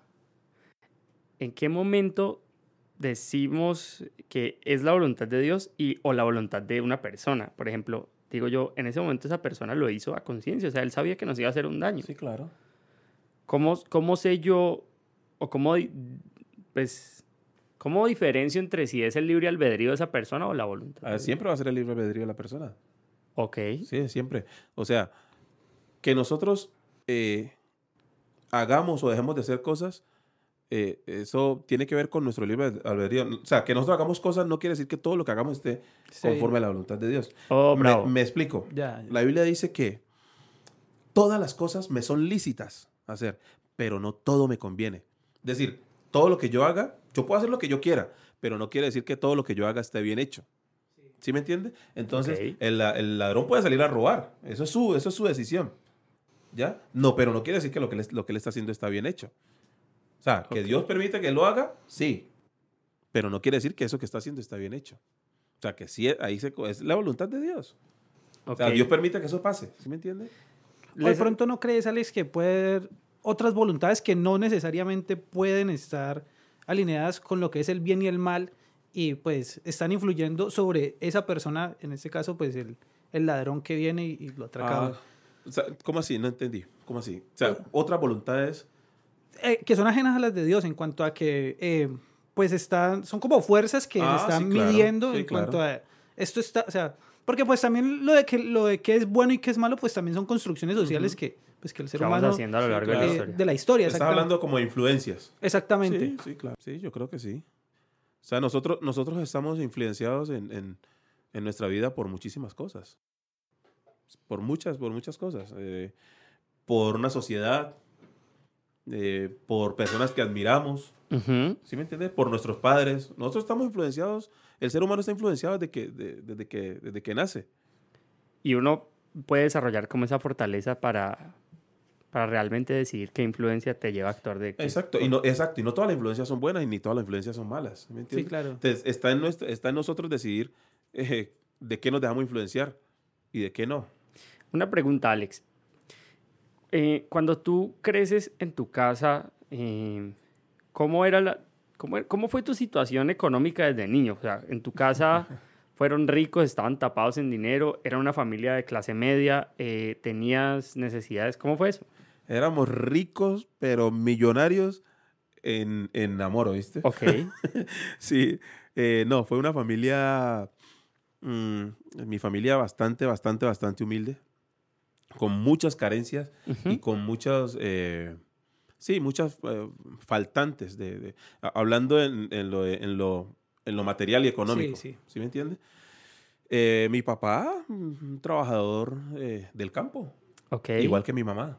Y cuando tú creces, y digamos ahorita, porque pues para nadie es un secreto que cuando uno realmente pertenece a una empresa muy prestigiosa, pues evidentemente la situación cambia y digamos que Dios lo favorece a uno con, con esa abundancia. Pero, pero realmente a mí lo que me llama la atención es que esa abundancia no es una cosa actual, o sea, en tu corazón y en tu mente siempre ha tenido que haber un espíritu de abundancia para que eso se refleje en, en tu hoy. O sea, es como yo lo veo. Sí, sí, yo, creo, yo también creo eso, fíjate. Porque desde que, desde que yo te conozco, mejor dicho, eh, siempre has, uno, uno sabe en la postura de las personas lo que refleja. Cuando una persona, por ejemplo, digamos, cree que no merece o tiene un espíritu de, de un merecimiento bajo, uno lo, uno lo percibe. Sí, sí, eso es verdad. Ah, ahí está, ahí está la respuesta de, de, de hace rato, el, cuando, cuando hablaba del, del sueño. Yo, yo soñé siempre ser músico y no me vi haciendo otra cosa músico porque yo sentí que, que yo merecía vivir de esto. O sea, y nunca... Wow. Sí, la verdad, yo... O sea, eso, ah, cuando tocas, ahora que tocas el tema, me, lo, me, lo- me haces caer en, en- en cuenta. Eh, sí, hay, hay gente que espiritualmente siente que no merece las cosas. Sí, ¿Me pero ahí también va un componente pues de- del contexto en el cual uno se desenvuelve. ¿Por qué? Te voy a citar un ejemplo. Eh, mi papá, él, lo que me cuenta mi mamá es que cuando yo recién nací, él lo que quería era que yo fuera o vocalista del grupo Nietzsche, te lo digo así, no porque estés aquí, o, o centrodelantero del América. O sea, No, pero el man tenía ese- pero, pero te cerró, o sea, sea, te- fueron dos posibilidades, o sea, fue un unilateral, eso, o sea, te cerró las posibilidades de todo, o era esto o esto. No, o sea, eso después lo comentaba así como que, no, pues mira, él va a ser o, o vocalista del grupo Nietzsche, Así lo decía así, literal. así lo Qué decía, o centrodelantero del América. Pues porque pues, le gustaba el grupo Nietzsche, obviamente era la banda y la orquesta que estaba de moda y por la que nuestros padres, pues, eh, digamos, se, se influenciaron y Ajá. lo que les gustó. Y pues ha sido un hincha que sí me Y- transmitió a mí esa- ese amor América. por el América. Sí, Y por la salsa, lo Ah, sé, de sí, primera mano. Sí, entonces, ¿qué pasa? Eh, retomando lo que decías, eh, pues yo no tuve una formación musical, eh, digamos, estricta. Pues mi familia, nuestra familia viene con vena musical, pero pues yo no tuve esa formación. Y jugué fútbol, eh, pero de una forma recreativa. Sin embargo, o sea, eso, digamos, con esas características o ese contexto en el cual yo, el cual yo me desenvolvía, pues no me permitía de pronto satisfacer ese sueño o ese, o ese, o ese requisito que mi papá quería tener y posiblemente, o sea, todos eh, de niño en algún momento pensamos en, o en ser cantante o ser Sí, futbolista o claro. ser algo así, pero pues, o sea, digamos que mis condiciones eh, sociales y artísticas en ese caso, pues no me lo permitía, si lo quisiera. Eh, Pero entonces, eh, ahí es donde va, digamos, el componente de trabajo y pues de, de esfuerzo que la persona pues eh, emplee pues para pe- perseguir ese sueño. Y es por eso que te hacía ahorita la pregunta de, de cuándo te diste cuenta de que, pues sí, lo quiero, pues sí lo puedo hacer, lo puedo hacer bien. Entonces, digamos, con, todo ese, con todos esos componentes, pues entonces, ah, ahorita sí puedo vivir de esto, sí, Sí, puedo pero, pero eh, mira lo que, lo que, lo que vos decís es, es bien interesante. Eh, eh, eso lo que nos demuestra es que uno nace para las cosas. Ok. Uno nace para las cosas. O sea, eh, el sueño de tu papá, o el, o el sueño no, como el anhelo de tu Eh, sí, sí, papá. era un anhelo, sí. Como el anhelo de tu papá era que, que, que tú llegaras a ser cantante de Grupo Nietzsche o futbolista o delantero de, de, de, de la América. de la América de Cali. Eh, pero, pero ahora tú me comentas que, que, o sea, en pocas palabras, tú no naciste para ninguna de las dos. O tu sueño era otro. O tu sueño era, no, o tu sueño era otro, no solamente que tu sueño era otro, sino que eh, no, no, no naciste para... O tal para- vez no me relacioné con las personas que estaban metidas en el mundo de la música No, pero- profesionalmente. Pero, crees que te digo o- una cosa, si, si, hubiese, si tú hubieses nacido para eso, de hasta donde dé como dé, tú vas a llegar allá. ¿Y de crees que él pueda llegar, o que una persona, saquémoslo del ejemplo Alejo, ¿crees que alguien pueda llegar a ese sueño eh, muchos años después de Claro. lo pensado? Claro. Mira, cuando a mí me llamaron por primera vez, cuando el maestro Jairo me llamó por primera vez al grupo Nietzsche, yo estaba a punto de cumplir 18. Yo todavía no había cumplido los 18. O sea, espérate, espérate. O sea, ahí, tacho. ¿A vos te habían llamado antes, sí, claro. sí. a los 18 años, para ser parte de Nietzsche? Sí, sí, sí, sí. Yo tocaba con una orquesta que se llama Alma del Barrio, que era una orquesta juvenil, que era, ¿Qué, qué crack es? sí, que era dirigida por, por los sobrinos de- del maestro Jairo y ensayábamos ahí en Estudio Nietzsche. En ese tiempo la sede de Nietzsche quedaba en la quinta con 39, en la ciudad de ahí O en sea, Cali, estamos hablando de Purimaraco. 22 años atrás. Exacto. Yo, yo estaba apenas por cumplir los 18. Yo todavía no los había cumplido. Y él me llamó para ser parte del grupo. Eh, y no se dio. Bueno, eh, un inconveniente. En ese tiempo yo me acuerdo que tocaba tener eh, tarjeta militar para, Sí. para poder sacar pasaporte. Ajá. O sea, yo como ya estaba a punto de cumplir los 18, entonces esperaban que cumpliera los 18, fuimos a hacer la diligencia de la, de la libreta, eso se traspoló todo, se, se dilató y no se pudo hacer, entonces bueno, eso quedó ahí en stand-by. Eso quedó ahí, listo, eh, yo seguí trabajando eh, con la orquesta y pendiente pues de, de tal, pero eso se quedó ahí, se dilató y se quedó ahí. Años después me volvió a llamar, estoy hablando del 2007, me volvió a llamar al grupo.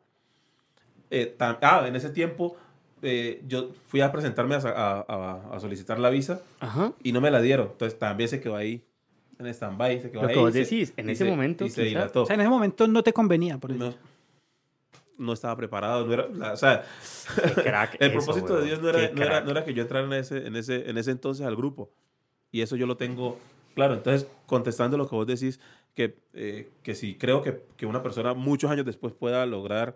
eh, Pues digamos que sos acceder el a ejemplo vivo. Te lo digo porque Es es que- el por- te lo digo porque yo porque porque yo te lo confieso, entrar a Nietzsche o hacer parte del grupo Nietzsche siempre fue un sueño para mí. Yo no eso no lo y yo lo he dicho mil veces. Yo siempre me he considerado antes de ser músico de Nietzsche me he considerado nichista, un, O sea, fan, un un fan fan. del grupo Nietzsche. Sí, a mí me gustó, me ha gustado el grupo Nietzsche toda la vida. No, Ya. pues yo creo que el 90% de la población Exacto. vaya a Pero pero yo lo hablo como músico. Ya, ah, ya. ya. Entonces yo decía, ah, ah, yo algún día sea, tú yo no algún día- veías lo que los, la- el común de las personas veían, sino que tú te, te, te enfocabas en otros detalles que tú decías, uff, yo quiero ser así. Sí, Yo quiero, yo quiero, ahora, yo decía, yo quiero esta- alguna, alguna vez, tengo el sueño alguna, algu- eh, de, de alguna vez hacer parte del grupo Nietzsche en algún momento, pero no decía pues que yo iba a ser, ¿no?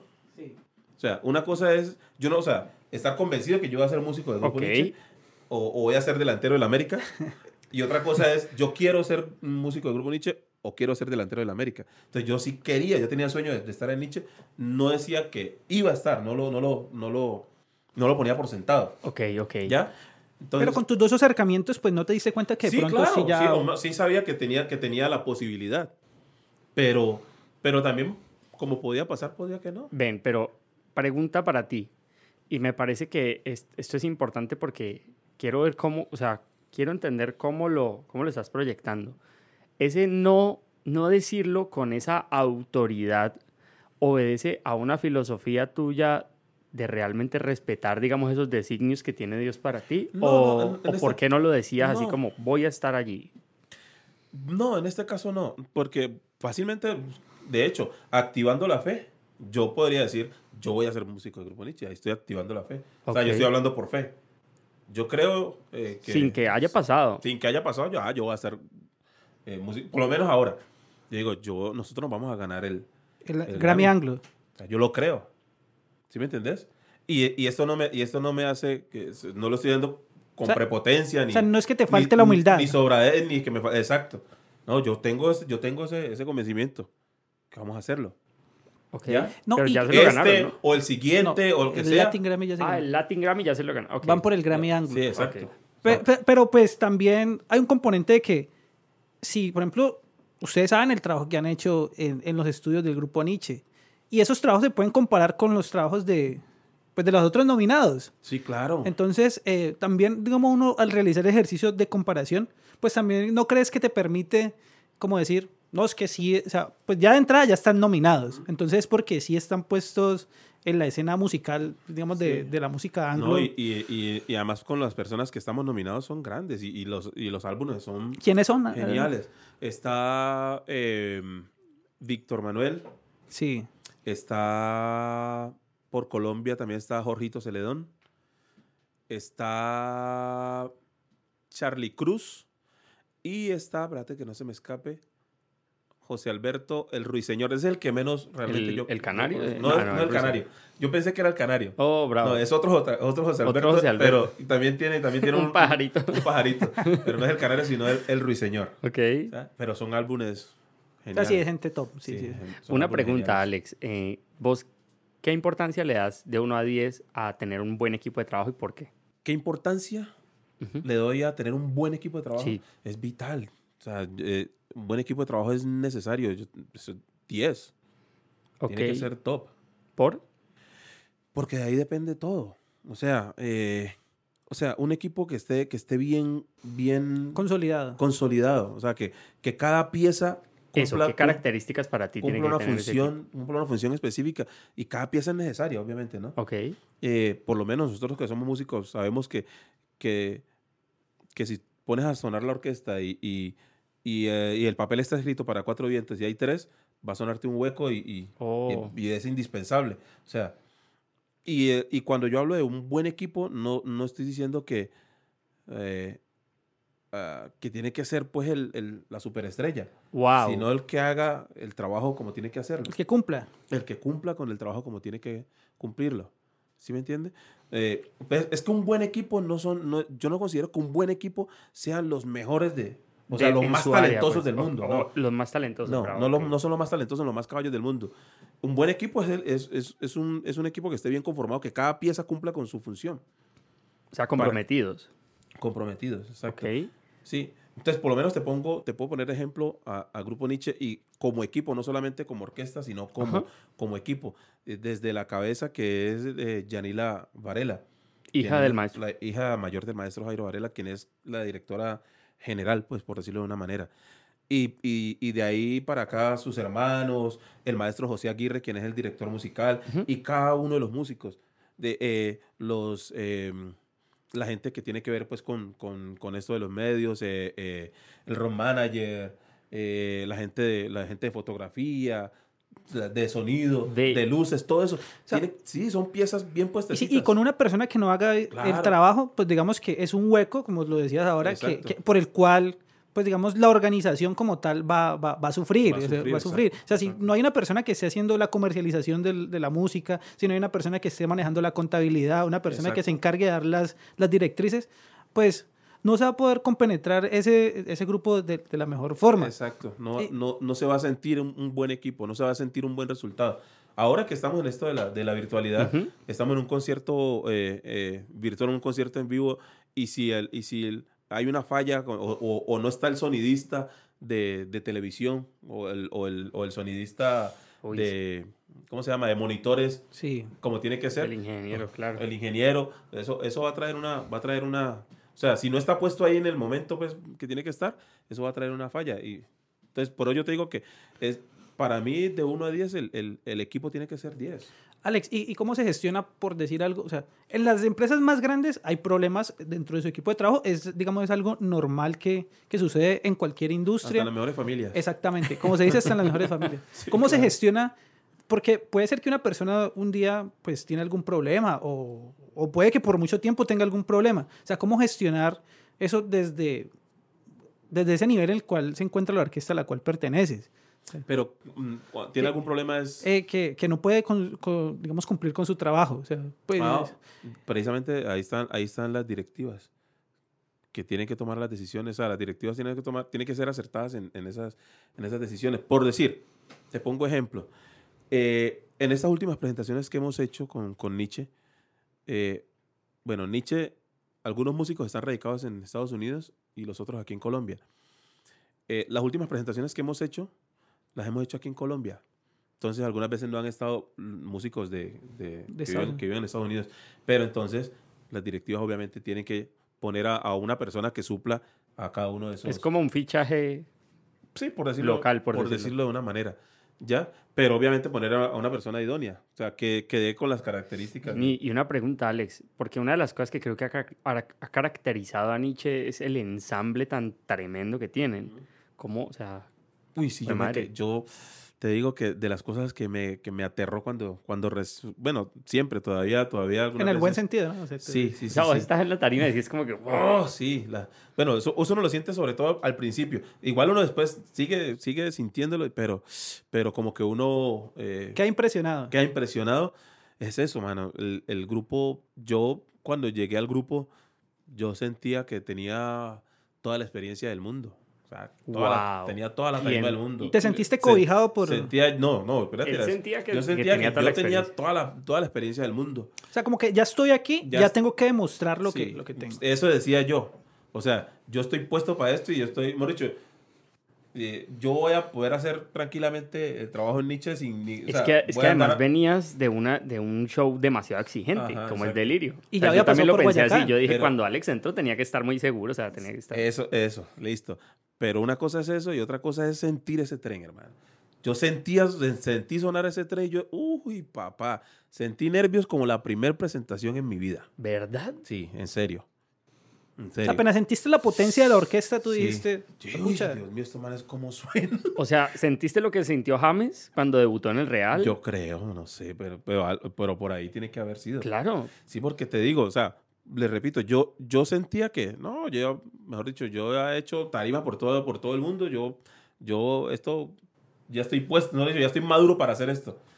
No, no, no, no, no, no, no, yo, el ¿Y, el y- grupo y qué haces cuando te pones nervioso en una tarima? O sea, Ah, eso es riquísimo.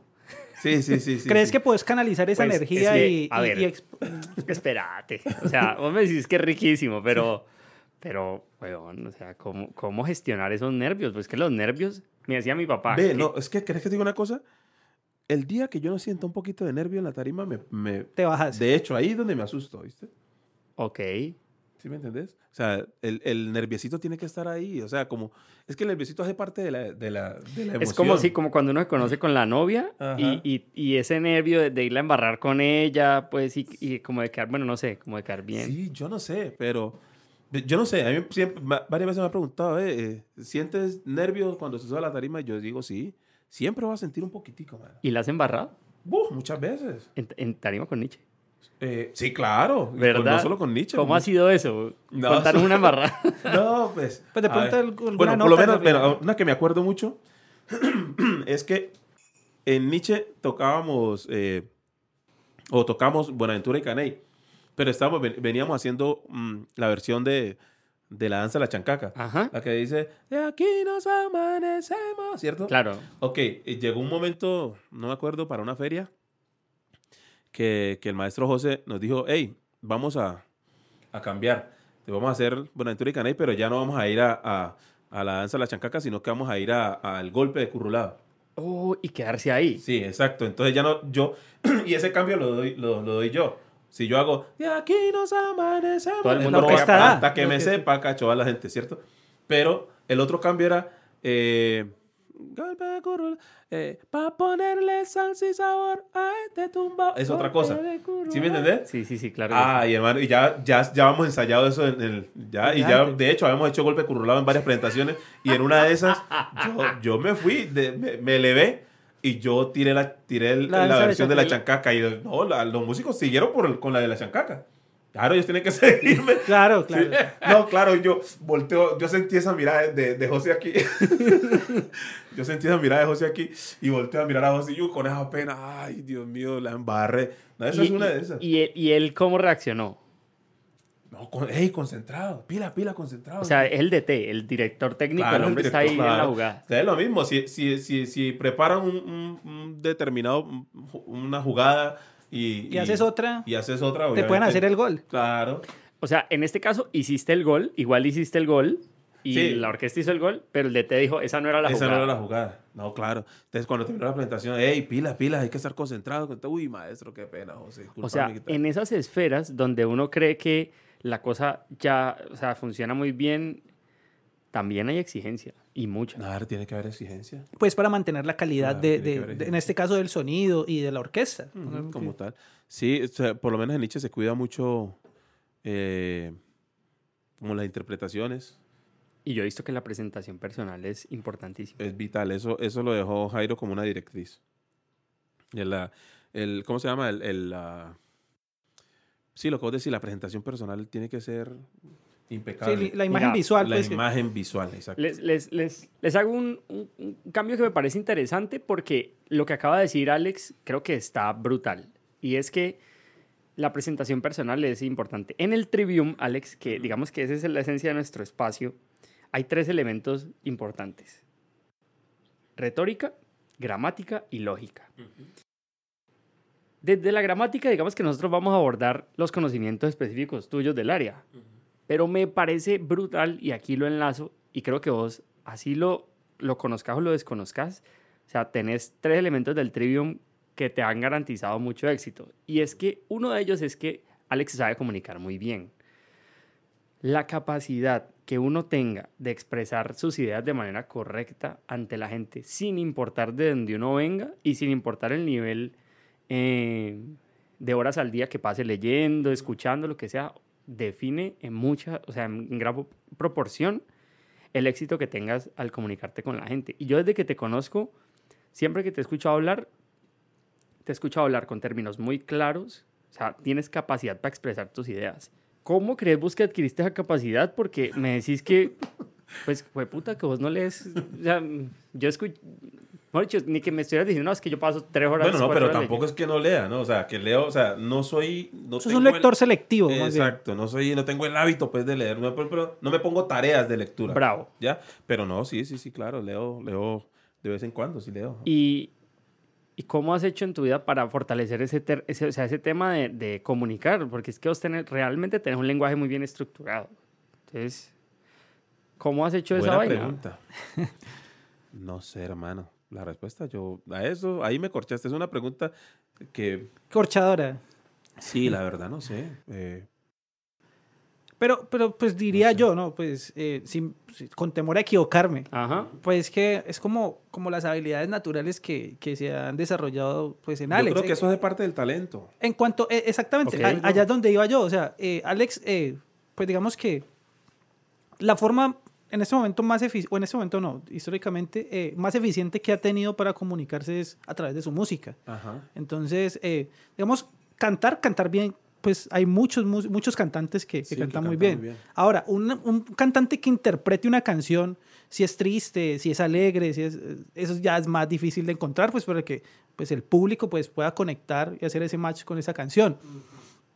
Vemos que la forma, pues veo yo que Alex tiene eso es, es que él la ha ido desarrollando pues a lo largo de, de, pues, de su carrera musical y pues le ha permitido eh, permeabilizar ese, ese, digamos, esa expresión en, en otros campos como pues lo que es la dialéctica o incluso la gramática, no sé, también sos escritor, compositor. Sí, escribo, escribo, escribo canciones. Alex, ahí es donde va mi punto, ¿sabes? O sea, yo quiero que la gente que nos, que nos vea y que nos escuche, o sea, tenga diferentes referencias de llegar a crecer en muchos sentidos. Y una de ellas es la que decía Alex, o sea, hay que escuchar. Entonces, Alex es un excelente escucha. Y para ahí va mi punto, es decir, Sí, ahí, ahí sí, mejor dicho, ahí sí me puedo pasar horas. o sea, sos O sea, excelente sí, escuchando. Escuchando todo el día si quiere. Eso sí. Y cuando hablas con, la- con, lo- con los maestros también, escuchas, escuchas, escuchas, los escuchas. De hecho, me encanta escuchar conversar. Me encanta. Te va, a escuch- te va a encantar escuchar nuestro podcast. Sí, sí, no, en serio. Por lo menos, eh, eh, algo que yo admiro muchísimo de, de José, Ajá. eh, de José Aguirre es eso, que José es un, yo le digo, José es el mejor conversador del mundo, mano. Wow, algún día ojalá que pudieran, pudieran eh, invitarlo Claro que cuando, sí. cuando él esté por acá. Sería José, muy estás invitado sería, a sería, sería una cosa, sería una cosa loca. Porque, porque José conversa delicioso, man. Y a mí me encanta sentarme a, a conversar con él o, o verlo. conversar, escucharlo. lo o escucharlo. Por lo menos, eh, ahora pues que hace días, no, no, hace aproximadamente un año que no nos, no nos vemos con José. Eh, he tenido la oportunidad de verlo pues en, en, en entrevistas que le han hecho. Y yo ah, sé, sé que él está en vivo en alguna cosa y yo lo pongo. Yo lo pongo Wow. para, para, para escuchar porque me gusta cómo, cómo él aborda los temas, cómo se expresa. ¿Ya? Eh, y eso se ve reflejado obviamente también en sus, en sus letras. Ahora, José sí es un gran lector, ¿no? Ok. José sí es un, sí es un gran lector. Pero, pero mira esto. El trivium era una forma de educación a la gente hace muchos siglos. Ajá. Y ellos se enfocaban en esas tres cosas primero, en la que estás diciendo tú, antes de enfocarse en las ciencias. Eso me parecía espectacular. Es decir, de nada te sirve tener muchísimo conocimiento si no sabes expresarlo a los demás. Sí, eso es real. Es verdad. Pero yo creo que, bueno, y ah, retomando pronto lo que me preguntaste hace un rato, yo creo que, bueno, nosotros que somos artistas, Ujú. o sea, nosotros además de ser músicos, Son artistas. realmente somos artistas. Y, y eso va allí, eso viene ahí, eso viene... Pero no sé, es que yo he visto muchos artistas, Alex, que no tienen esa capacidad de expresión. O sea, que no... Entonces que son no... artistas. Exactamente, de pronto no son Oh, artistas, son no son intérpretes. Wow, exacto. Porque son músicos, Me iluminaste, güey. sí, son músicos o son, sí, o, o intérpretes, pero no son artistas. Wow. Sí, sí, sí. Es decir, es como que no todos los ingenieros son inventores. Claro, Exactamente. Claro, claro. Sí, sí, sí. No todos los jugadores llegan a ser DT. Wow. No, no todos los que juegan fútbol son futbolistas. O sea, son buenos. Pero- Aquí nos podríamos pasar. Sí, sí, sí. Bravo. Sí, porque yo te digo, o sea, no todos los jugadores llegan a ser técnicos de, de fútbol. Son, son algunos, ¿sí o no? O sea, a usted Y gusta no el fútbol los- bastante. Oh, yo soy, mejor dicho, me encanta. ¿De qué equipo de, de hincha, Alex? Del mejor equipo del mundo y sus alrededores, la Mechita. Ah, estamos, ahí estamos conectados. Sí, Sí, sí. sí, sí, no, claro, yo soy hincha de la América. Eh, Pero ¿crees que es una cosa? Eh, yo por lo menos ahora veo que los futbolistas, muchos que Del cuando- mundo y su alrededor. Muchos futbolistas cuando terminan su carrera, algunos terminan como técnicos, otros terminan Como comentaristas. como comentaristas. ¿Sí me entiendes? Ajá. Y yo veo unos que se expresan súper bien, pero no todos pueden hacerlo. Por ejemplo, Farid, no. Pena Farid, pero, no, pero tú no, Farid. ¿Sí me entiendes? No todos. hay unos que, uff, tremendo. Tú no. ¿Sí me entiendes? Eh, eh, pero eso, tienen, tienen, tienen eso, tienen esa, esa, O sea, algunos desarrollan esa habilidad. Esa, habi- esa habilidad. Pero sabes exacto. que, mira lo que tú dices, son, son con esos que se preocupan por desarrollar esas habilidades Ah, eso es otra cosa, ¿no? con los que la gente se identifica. Es otra cosa. También hay que preocuparse por, por desarrollarlo. Sí, claro, no todo lo puedes dejar como, como al talento. Exacto, y, ¿no? Por lo menos yo soy, yo soy un músico empírico, es decir, un músico que me dice en el barrio, en la calle, pero no quiere decir pues que yo no me haya eh, preocupado por, por, Brutal. sí, por, ¿cómo se llama? Por mejorar. Sí, claro, por, por crecer. Una vez ¿ya? más. De o sea, hecho, yo he tenido, yo he tenido profesores de, de canto, eh, de técnica. O sea, yo no, es- no estudié en una universidad, pues, pero, pero sí, eh, sí, sí me he preocupado por... Alex, ¿y crees que si crecer. hubieras estudiado o hubieras estu- tenido esa educación formal, ¿cómo se le llama? Eh, digamos, hubieras sido un mejor músico? ¿Lo crees o lo, o lo pensás? O sea, eh, aquí ya estamos hablando pues de, Ya, de mm. casos hipotéticos. Un músico con más conocimiento. ¿Crees que hubieras sido un músico con más conocimiento? Con más conocimiento, claro. De la música. O sea, no que hubieras que fueras un mejor cantante ni nada, sino que de pronto tendría un conocimiento, digamos como, pero eh, orientado hacia qué, como hacia la historia de la música, hacia notas musicales, o hacia qué. Sí, hacia, hacia la música. Yo difiero de Alejo. Ah, bueno. Ah, aunque Alejo todavía no ha dado su punto de, vista. No, no, no, he dado mi o punto sea, de O vista. sea, como la- estoy dividiendo porque, porque quiero pelear con Inferiste mi punto de vista, Ah, pero- inferido, sí. Sí, como músico del papel, o sea, es decir, eh, por lo menos ahora, eh, mi hijo está estudiando, está estudiando música, él está estudiando en la universidad, él está estudiando música y producción, Sí. ¿sí? Y, y él se sienta a explicarme las tareas que está, que está haciendo y yo quedo, O sea, quedas, ¿cómo se dice gringo? ¿Qué? claro, o sea, musicalmente, o sea, él me está hablando como, o sea, yo le hablo como cantante, Y él te está hablando como músico. como músico, ¿sí me entendés?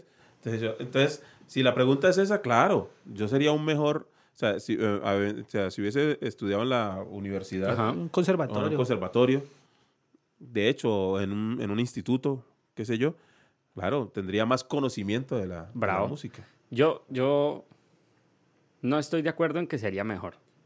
Sí estoy de acuerdo en que tendría, No, digamos, yo más estoy diciendo que sería conocimiento. mejor, estoy diciendo que tendría más conocimiento, Sí, sí, que son eso- dos cosas diferentes. Ok, pero en el caso de las personas que, pien- que piensen que tendría más, que sería mejor músico o lo que sea, que no es mi caso, pero digamos que parto de ahí, yo creo que una persona que logra un éxito muy grande, se, o sea, encuentra un punto en el que es muy bueno y se enfoca tanto en ese Sí. punto que crece y tiene éxito allí.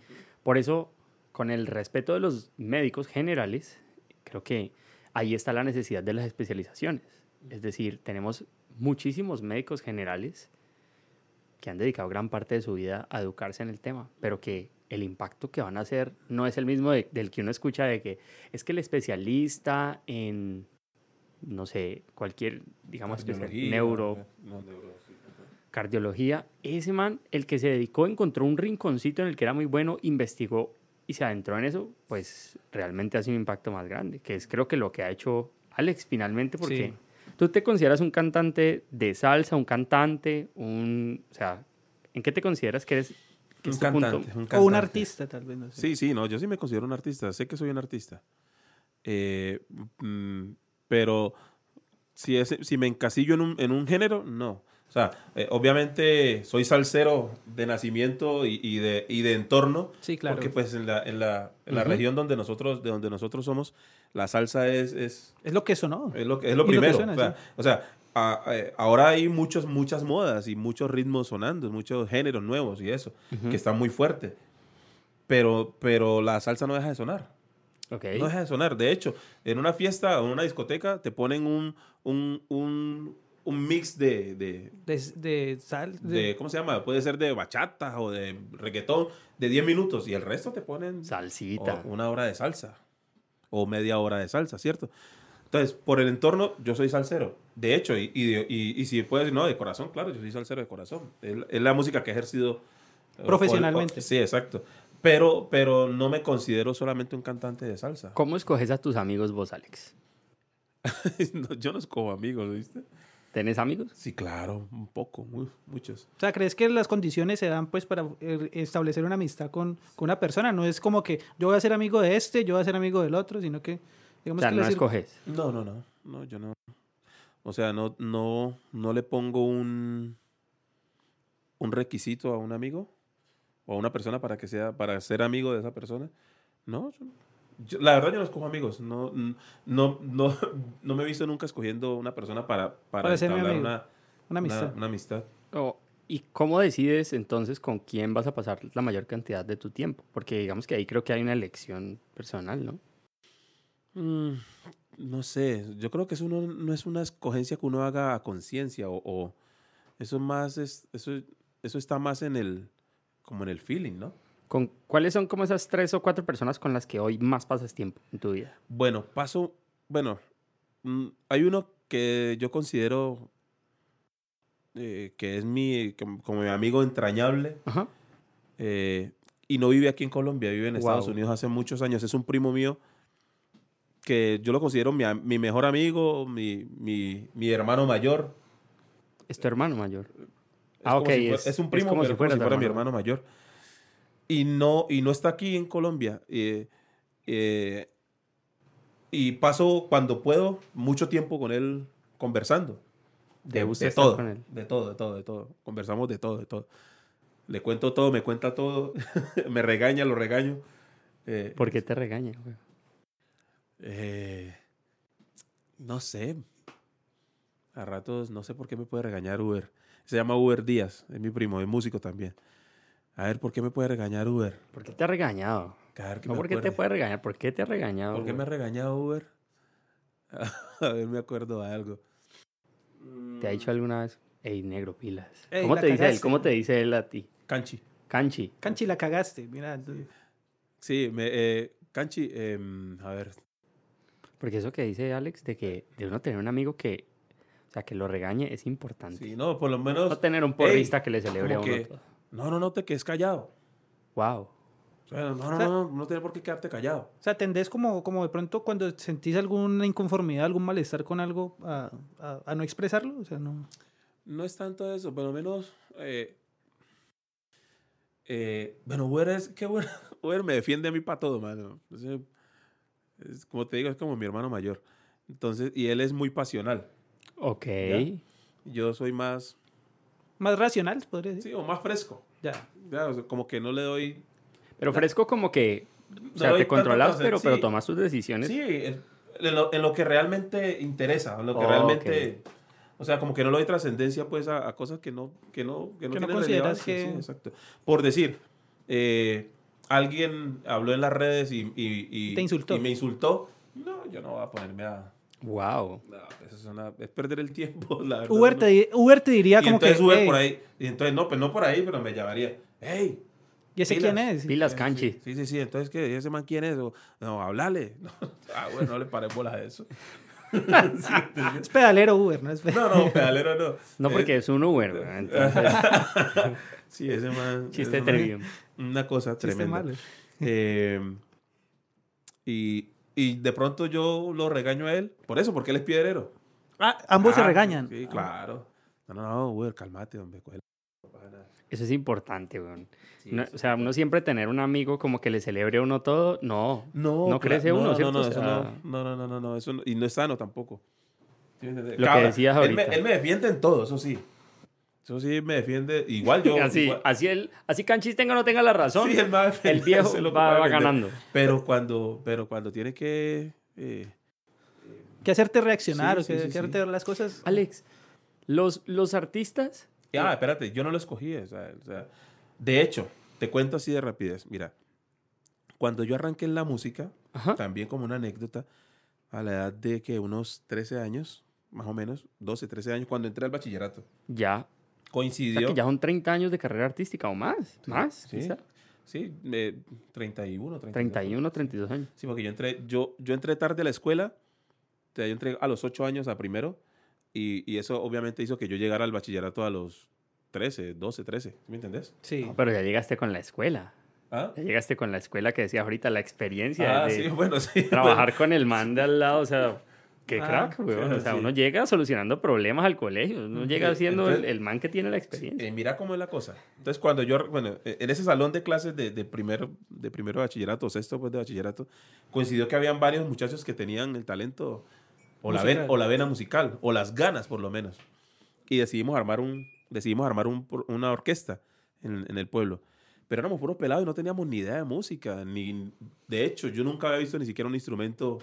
No sabías tocar ningún instrumento. o sea, Nada, nada, nada. Ahí está, Nada. bacanísimo eso. Dale. No tenía nada, o sea, eh, yo sabía que había un instrumento que sonaba en, en la salsa que sonaba tum tum, tum tum, pero no sabía cómo se llamaba ni nada. ¿Sí me entendés? La historia del tuntún, Sí, espérate, claro. contanos cuál es el tuntún. Ah, la conga. Yo sabía, la conga suena chica, tac, to, tica, tum, tum, ¿cierto? Yo sabía que en la salsa sonaba un tum, pero no sabía qué cómo se llamaba ni siquiera. Ni sabías cuál era. Ni siquiera sabía cuál era ni cómo eran. Yo nunca lo había visto. O sea, pues lo había visto de pronto en televisión, y- pero no sabía que ese era el que hacía el tuntum.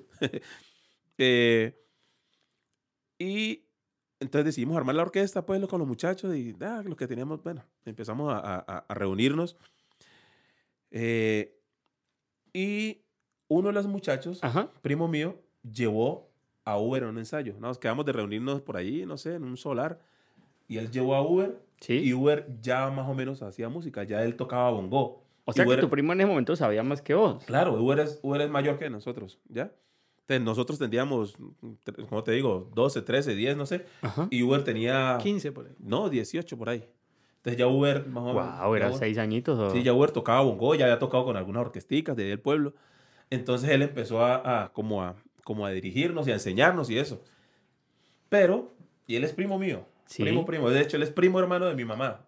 O sea, puede decirse O sea, que fue tu de primer mentor, casi segundos. tu prim- de tus primeros mentores, por Sí, decirlo. sí, sí. De hecho, es mi, mi primer mentor. Wow. Y, y en la música, no en el canto. Eh, entonces, él, ah, y a mí no me gustó cuando lo llevaron. No, ese man está muy grandote. Decía yo, no, esta es una orquesta de, de niños, está muy grandote. No, y Sabiendo a una que así que era primo tuyo. O sea, Sí, le sí, le sí, le- quería cerrar las Sí, puertas. sí, sí, canchis, sí. canchis, no. Canchis, no. Sí, no, no, no, ese man no. Y además, es que uno era maldadoso cuando estábamos Claro. peladitos. Entonces, él, era muy cansón. ¿no? Entonces, No, y ustedes menores, pues claro, eran entonces, de los- yo, no, este man no, y tal, que no sé qué. No, espérate, que él sabe y toda la vaina. Por eso te digo que uno no escoge a los, a los amigos. Yo era más cercano con, con, mi- con el otro primo, con el que lo llevó a él. Ujú. Que en ese momento yo era más cercano con O él. sea, que- pero, o sea, vos sí conocías a, a Uber, pero Sí, pues, claro, lo no conocía. tan Claro, lo conocía porque era mi primo y algunas veces yo iba a la casa de él, muy, muy poquito, pero iba a la casa de él. Pero, ah, no me gustaba mucho. No, no, ese man no y tal. Eh, y, y Uber resultó siendo mi, herma- Wow. mi hermano mayor, mi mentor, mi papá espiritual. Wow. ¿Sí me entendés? Por eso te digo que uno no, uno no, no escoge a los... ¿Te lo puso Dios? Exacto, eh, esa es la respuesta. Eso- Dios los pone allí. Yo no escoge la, yo no escojo, uno no escoge la, mitad- la amistad. Realmente. ¿Y vos sos de las personas que, que, que, digamos que te quedas con la primera impresión o, o, No, o da- no. le das oportunidades a la No, gente? no, no, uno no se puede quedar con la primera impresión. Porque pues usted puede ser que esa primera impresión esté equivocada. O sea, es como De hecho, aquí acabo de contarlo. Esa primera impresión mía fue súper equivocada. Sí, y también sería de una manera también, no sé, injusta, pues por, por así decirlo, con, con las personas o con alguien así, o sea, no, pues poderles brindar una segunda oportunidad, eh, pues por simplemente una primera impresión que en muchas de las ocasiones es por algo, por un impacto visual, puede Ajá. ser, o por una actitud en particular que una persona haya Que tenido. haya tenido. Sí, pero de hecho, que- eso pasaba conmigo. Porque pues eh, eh, yo antes habíamos tenido algo ahí como que no. Como te digo, él, él era maldadoso, era maldadoso. Nosotros llegamos a la casa y él nos echaba los perros. Tenía un perro en la casa y Ah, o sea, ah, hacía, ya, ya, hacía ya. los perros. Va, vaya, correte los muchachos. Y uno salía corriendo. Y, ah, pero yo casi no iba a la casa él porque ese rasco siempre me, me tiraba los perros. De maldad, de pura maldad. Solo por verlo correr a uno. No. Ve, Sí, sí, sí. y una pregunta, Alex. Yo sé que los, o sea, la mayoría de artistas tienen un equipo de trabajo que está detrás de ellos organizando muchas cosas de su vida. Y una de las cosas que a mí me llama la atención es, en ese punto en el que vos estás, ¿cómo haces con tus finanzas? O sea, vos como artista y cantante, ¿cómo manejas tu dinero? Uy. Mira, yo no soy bueno para manejar el dinero. Eso te lo, te lo confieso aquí. Pero tengo una, una esposa maravillosa Wow. que es, de hecho, es contadora. Ah, bueno. Como para, como para que eh, Bueno, y de hecho se hizo contadora hace poco. eh, O sea, ella cumplió su sueño, ella tenía el sueño de ser, de ser contadora, de hacerse profesional, pero pues no logró hacerlo eh, cuando estaba más joven y hace, hace poco consiguió su... su- Wow. su- O sea que ella te, te ayuda también. Sí, de hecho, ella, yo no sé Maleli cómo hace, mano. Maleli es increíble con los números y es buenísima con, con las finanzas. Entonces yo cuando cualquier plan que vayamos a hacer eh, en, lo, Lo- en lo económico, o algún, algún proyecto que tengamos, alguna Ujú. cosa en la que vamos a invertir o lo que sea, ella, Le hey, preguntas. tenemos, yo quiero hacer esta cosa y te quiero, quiero, queremos hacer esto. Y, y ella se encarga de, de- de organizar todo. Porque si me deja a mí, no, hermano, le digo que yo me gasto tres veces lo que, lo que ella tiene que gastar, lo que, ella, lo que realmente vale el, eh, El proyecto, el proyecto. Ve, Alex, cuando uno se gana un Grammy, ¿le dan plata? Bueno, a mí todavía no me han dado plata. No sé, entonces no sé. no sé. de pronto no, ha llegado, ¿no? De- Y- De pronto no llega. Estoy esperando el chequecito. Y hoy, en, y hoy en el mundo de la música, el tema de las regalías, o sea, ¿eso funciona todavía? Digamos, ¿cómo. Eh, uno recibe por cuando... sí, bueno, eh, vos sabes que está eh, Psycho y Asimpro Sí. En nuestro país. aquí en nuestro país. eh, y en Estados Unidos hay algo que se llama, bueno, yo no- mi inglés no es muy bueno, Sound Exchange se llama. Ok, ok. Eh, y por allí nos llega, nos llega a- ¿Y son buenas? O sea, para vos, vos decís, o sea, ¿realmente es representativo? ¿O como que...? mm, mm. Eh, no, yo considero que sí, son buenas. Bueno, las de Estados Unidos me parece que están. Claro, pagan en dólares. Sí, me parece que están. Eh, Alex, cambiándote un Bueno, poco. obviamente eso es de acuerdo a, a cómo, su- a cómo suenen, ¿no? Sí, Cómo son eso. a la La reproducción. cantidad de. Esa, las reproducciones, exacto. Oye, hay mucha música de ustedes sonando. Sí. Y, y, además, pues, esa, la de Estados Unidos tiene en cuenta, creo que las de las, las plataformas y todo. Sí. Oh, Sí, sí, sí. Spotify, Ajá. iTunes, todo eso.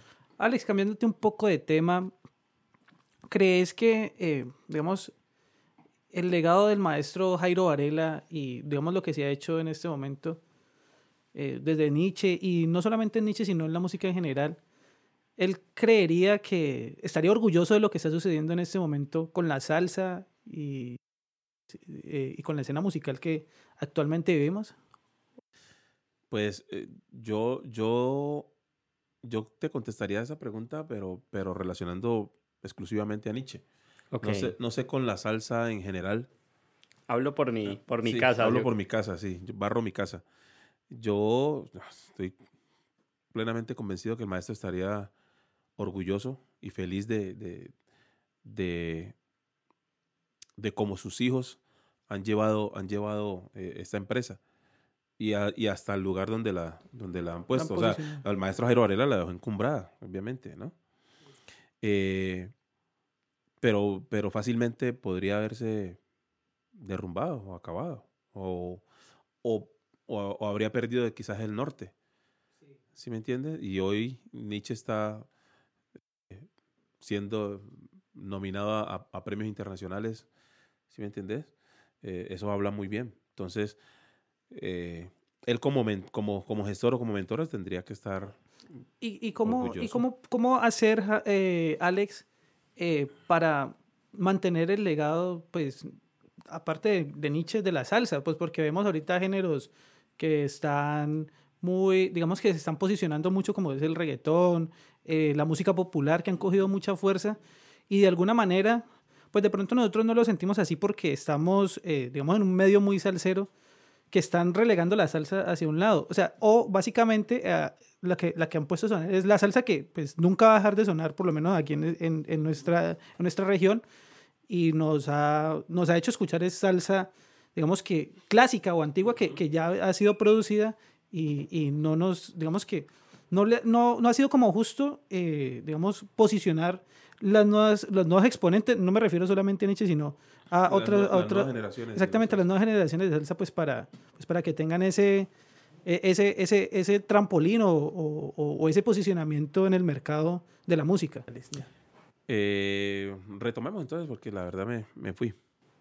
Sí, Alex, eh, lo que te comentaba, ya que nos tocó hacer una pequeña pausa técnica acá en nuestro estudio, es que, digamos, ¿qué, qué, se podría hacer para que, digamos, las nuevas generaciones de salseros eh, y, pues, digamos, puedan tener ese mismo, digamos, ese mismo, ese mismo posicionamiento, ese mismo alcance que, que están teniendo eh, otros intérpretes de, de, otros géneros como es el reggaetón, la música popular, el regional mexicano, etcétera, pues, pues nuestros tiempos, porque lo que hemos visto es que, eh, digamos que las nuevas generaciones de salseros, como lo, lo, acabamos de decir, no están teniendo esa oportunidad, no sé si sea de una manera injusta o porque de pronto no haya un talento que, que realmente ustedes como institución consideren que sobresalga y del resto de, de, los demás, sino que nos han hecho escuchar, digamos, la misma salsa que se venía escuchando hace mucho tiempo atrás. No, yo, lo, yo considero que la nueva generación de salseros, hay, hay grandes, y hay muy buenos, muy talentosos músicos. Eh, pues no sé, ahora lo que pasa es que la música ahora, o la forma de difundir la música uh -huh. hoy por hoy es completamente diferente a, a, a como se difundía hace unos años. Ok. Me refiero a que antes usted eh, escuchaba lo que sonaba en la radio. Sí. ¿Sí. o no? Ahora usted escucha lo que usted quiere escuchar. O sea, oh. usted, usted, hace su, su playlist. Su de, playlist. Sí. Y, y, escucha lo que quiere. O sea, usted no está eh, sujeto o, o condicionado a, a que le guste solamente lo que, lo que le pone sí, en, la radio. En la radio. O sea, ahorita encontramos gente que eh, aquí en Latinoamérica, en Colombia, en Palmira uh -huh. incluso, escucha K-pop, que es como un pop eh, de Corea. Ajá, exacto, exacto, exacto, Pero entonces, es, la pregunta orientada a eso, o sea, ¿cómo hacer para que la salsa o la nueva salsa, porque la salsa ya lo es, uh -huh. digamos, tenga ese alcance, por lo menos a nivel eh, Latinoamérica? Que... O sea, es que, es que, es que independientemente del, del género que, que se haga, las herramientas son las mismas para todos. Sí, sí. sí. Las herramientas son exactamente las mismas para todos. Es decir, la, los, eh, los podcasts están para todos, las, eh, los canales de, de, de distribución wow. están de distribución. Veo están tu punto. Para todos. Eh, yo considero que, que es, es, apuntar al, a lo mismo. O sea, eh, sí está claro que hay música que está de moda sí. o más de moda que otras. ¿ya? Y la salsa mm, en este momento no es un género de moda porque la salsa hace mucho tiempo fue, fue un género de moda. O sea, su época de moda, la, la, la, época de estar de moda de la salsa, hace ya rato. Pasó. Sí, exacto. O sea, podríamos decir que lo que está sucediendo con el reggaetón actualmente es lo que sucedió en su tiempo, en su momento con la salsa en los años claro, 70. Claro, 80. claro. O sea, estuvo de moda en, en, en, en cierta época. Ahora, que no esté de moda en este momento no quiere decir que no suene. Que no suene. De hecho, la salsa con respecto a, a, a, estos otros géneros nuevos tiene una ventaja y es que ya está consolidada, consolidada sentada. Es decir, ya la salsa es un, un, un ritmo base, clásico. Sí, eso, es clásico, ¿sí me entiende? Eh, eh, entonces llegará el momento en el que el reggaetón pase de moda y venga un, una nueva moda. Sí. ¿Sí me entiende? O, o, como pasó hace un poco, hace unos, hace un, un, par de años atrás, que la salsa, aquí en Colombia por lo menos, sufrió una, una mutación o tuvo un, eh, ¿cómo, ¿cómo, se le llama? Eh, o les agregaron, le agregaron unos, unos implementos y tuvo una nueva sonoridad y fue un boom. Sí. Estoy hablando de, de, de la, del salsatón o de la salsa, salsa choque. choque. Wow. Exacto. ¿Sí me entiende? Eh, y obviamente utilizaron estos mismos canales que está utilizando la música en el mundo entero. Entonces, lo, a lo que me refiero es que hay una moda y contra eso no se puede hacer nada. Es moda. La moda es lo que le gusta, lo que, lo que uh, uh, le llama la atención. Lo que está en ese momento a la, gente, a la gente, exacto. ¿Y escuchar reggaetón? ¿Tú? Sí, yo escucho toda la música, toda sí, clase de música. Reggaetón. Y, y, Pues no me siento a escuchar reggaetón como tal, pues que pongo una playlist de, de reggaetón, pero si suena un reggaetón, yo lo escucho. Hay muchas cosas que... que ¿Y que, cómo que lo escuchas? O sea, ¿lo escuchas con, o, con oído de, de, de, público gozadera no, o con no, oído de, de, músico. de, músico. Sí, de músico. ¿Y, y qué, te has, qué has podido, digamos, inferir cuando lo escuchas? ¿O qué, ¿O qué grupo te ha llamado la atención y has dicho, bacano eso? Ah, bueno, reggaetón Yo, yo, lo, que, yo lo que le, le puedo, o lo que admiro quizás de, de- de- Del género. del, del género, no solamente el reggaetón, sino de la música urbana, Sí, Ujú. perfecto. es, es la facilidad. O sea, es muy fácil. Ok. O ¿Fácil sea, en qué la sentido? fácil para llegar. Ok. O sea, lo digerible que es. O sea, no sé si me entiendo. Sí, sí. Es muy fácil de, de digerir, es muy, es, es muy sencillo de, de, de quedarse en, el, en, el, en, el, en la recordación. Ok. ¿Sí me entiendes? Eso lo admiro. O sea, como que van al punto. Y eso es admirable. Eh, yo, de pronto, la salsa, eh, cuando, cuando hicieron, cuando lo- los muchachos hicieron eso, el del, del, del salsatón y de, y de la salsa choque, hicieron eso mismo. Sí. Si ustedes ponen a analizar, hicieron exactamente lo mismo. O sea, que eh, algo que fuera más, más, más digerible. Y más comercial, tal vez. ¿o sea que una pregunta, Alex, vos, vos compara o aceptarías la comparación de decir que, por ejemplo, el reggaetón es a las historietas o revistas y la salsa es a los libros, por ejemplo. Es decir, pues una historieta uno se la lee mientras lo peluquean y un libro te marca la vida, pero se queda, o sea, porque es un libro, es el contenido. Exacto. Yo, yo estoy hablando de... ¿Estarías de acuerdo con eso? estoy- son dos tiempos diferentes. sí. Son dos, dos públicos diferentes, dos consumidores diferentes. O sea, el que consume revistas es un tipo de público, el que consume libros es otro tipo de público. De pronto ahí eh, saldría un poquito de contexto en cuanto a la comparación de Camilo en cuanto a que eh, lo que dice Alex es muy cierto, o sea, son dos tiempos diferentes y dos públicos diferentes, eh, pero digamos la particularidad que tienen ambos es que en el momento en que llegaron fueron orientados hacia las nuevas generaciones. Sí, exacto, exacto. Entonces, desde ese punto de vista se podría comparar, por lo menos en nuestra región. Ajá. No, pero fíjate que eh, aunque sean públicos diferentes, sí, sí, eh, tienen su público diferente, pero, pero, pero hay público que coincide. Ujú. ¿Sí me Claro, entiende? sí. Eh, entonces, un buen truco para, para un salsero, llámese de la nueva generación o llámese eh, salsero eh, eh, clásico, es apuntar a la nueva generación.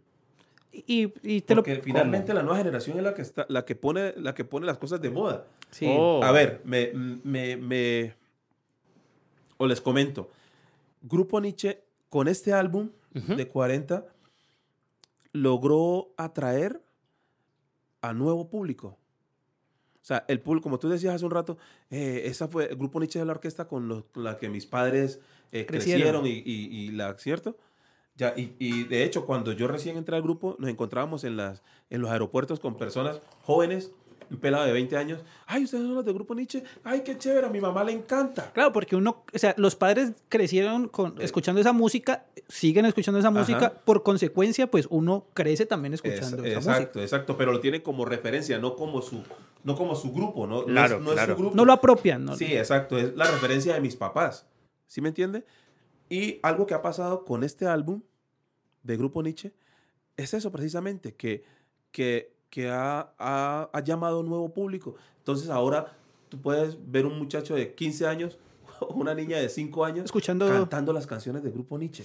Y sabes que eso que decís está brutal porque además que ese puede ser eh, lo que uno llama el, el producto gancho, es decir, cuando tienes un álbum como esos y el muchacho se enamora de ese álbum, lo primero que va a hacer es ir a buscar en el pasado. Exacto, exacto.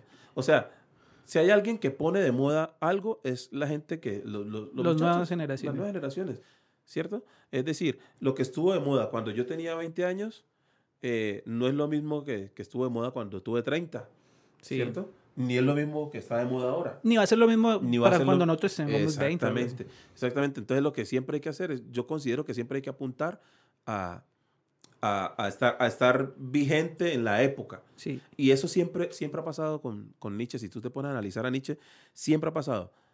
Y eso ha pasado con la sonoridad de Nietzsche. Sí. Entonces, en el 79, el primer álbum sonó de una manera, sonaba acorde a esa época. sí. Y en los Mm. 90 te sonó acorde a... a- Alex, y en ese orden de de ideas, 90. en ese orden de ideas, ¿crees que sin, sin, digamos, sin abandonar su concepto y su, digamos, su, su, su marca personal, no sé si de pronto, pues preguntártelo por Nietzsche y también por Alex, están indispuestos como, como, por así decirlo, a subirse en ese nuevo bus o a, o a subirse en ese bus de la música urbana. Siempre hay que estar dispuesto.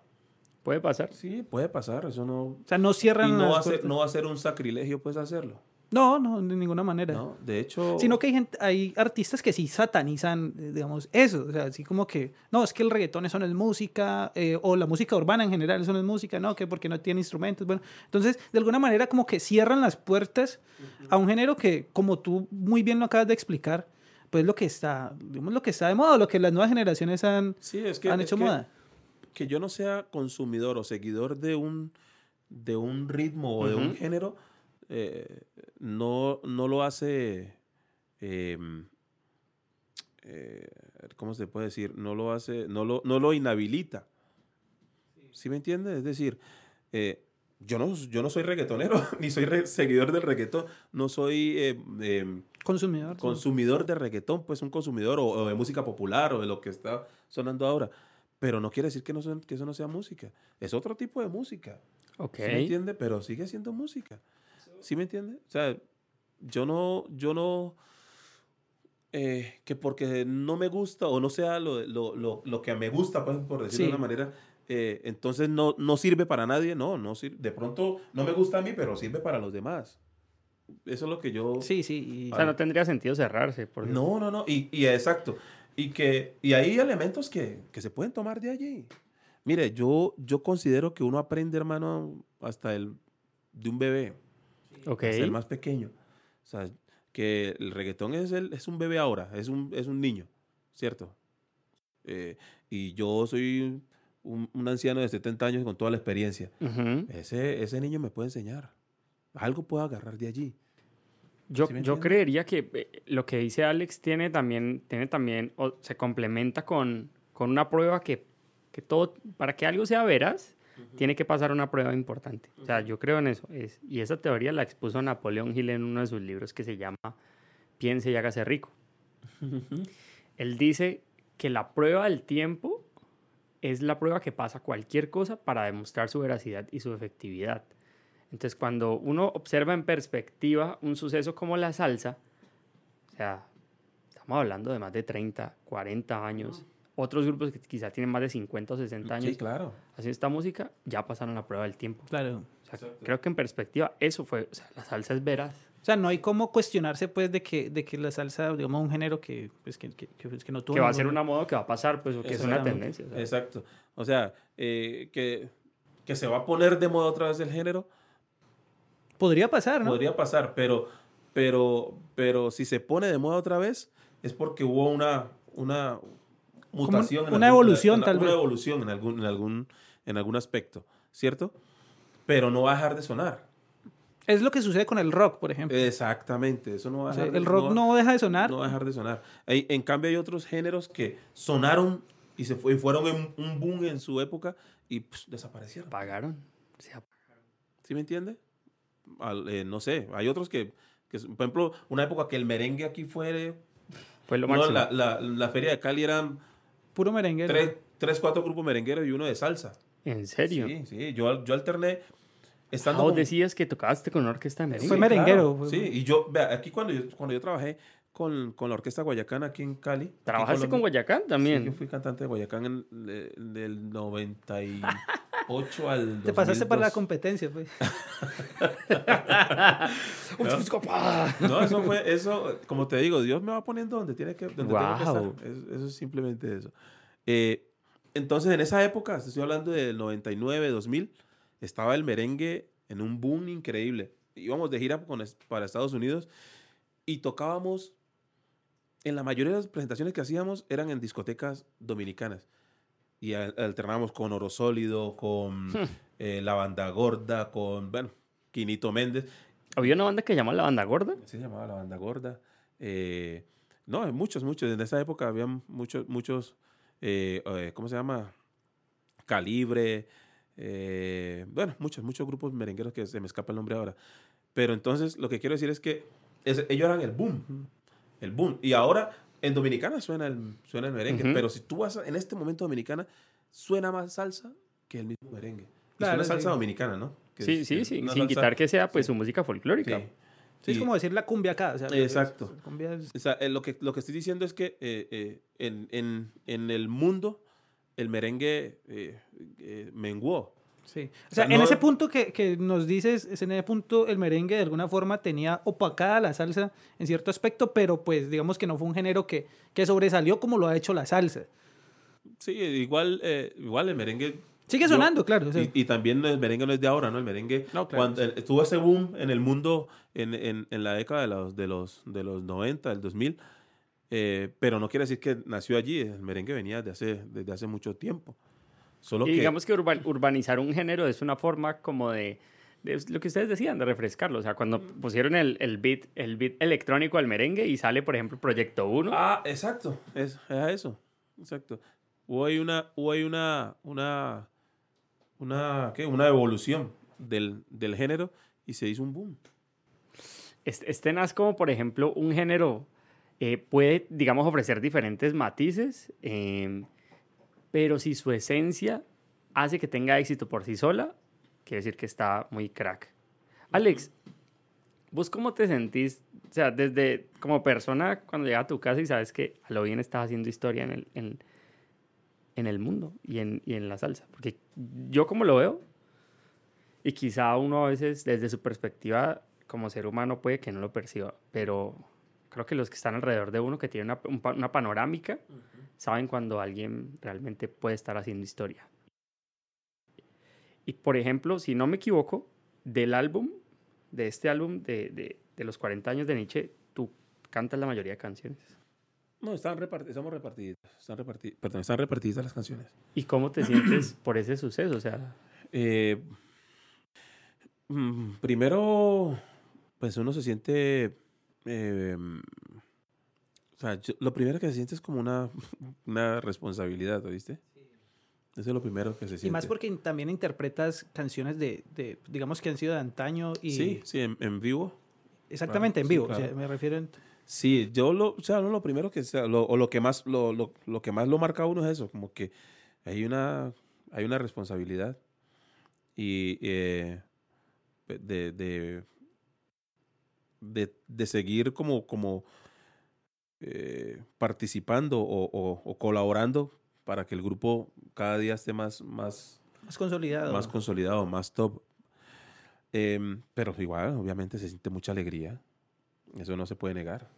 Alex, y, y, pues ya nos comentabas pues que eres una persona muy espiritual, pero entonces, o sea, ¿cómo se maneja, digamos, los, lo- por así decirlo, los placeres que da la vida un músico, pues digamos, tan reconocido, de, eh, de- de- que hace parte de un grupo pues tan reconocido, o sea, pues, digamos, para ustedes eh, no- o sea, no es un secreto que no van a faltar mujeres, eh, rumba, eh, digamos, Yo- otras cosas. Yo tengo algo súper claro y no hablo solamente con, bueno, pues ahora que estoy en Nietzsche, y es que lo que tengo súper claro es que el famoso es Grupo Nietzsche.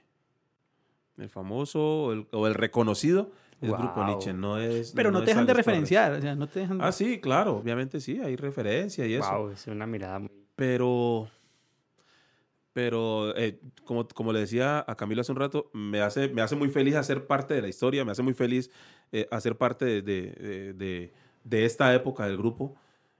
Pero es una gran responsabilidad, como lo decía.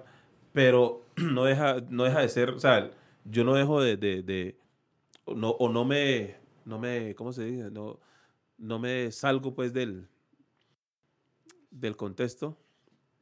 Y es que em,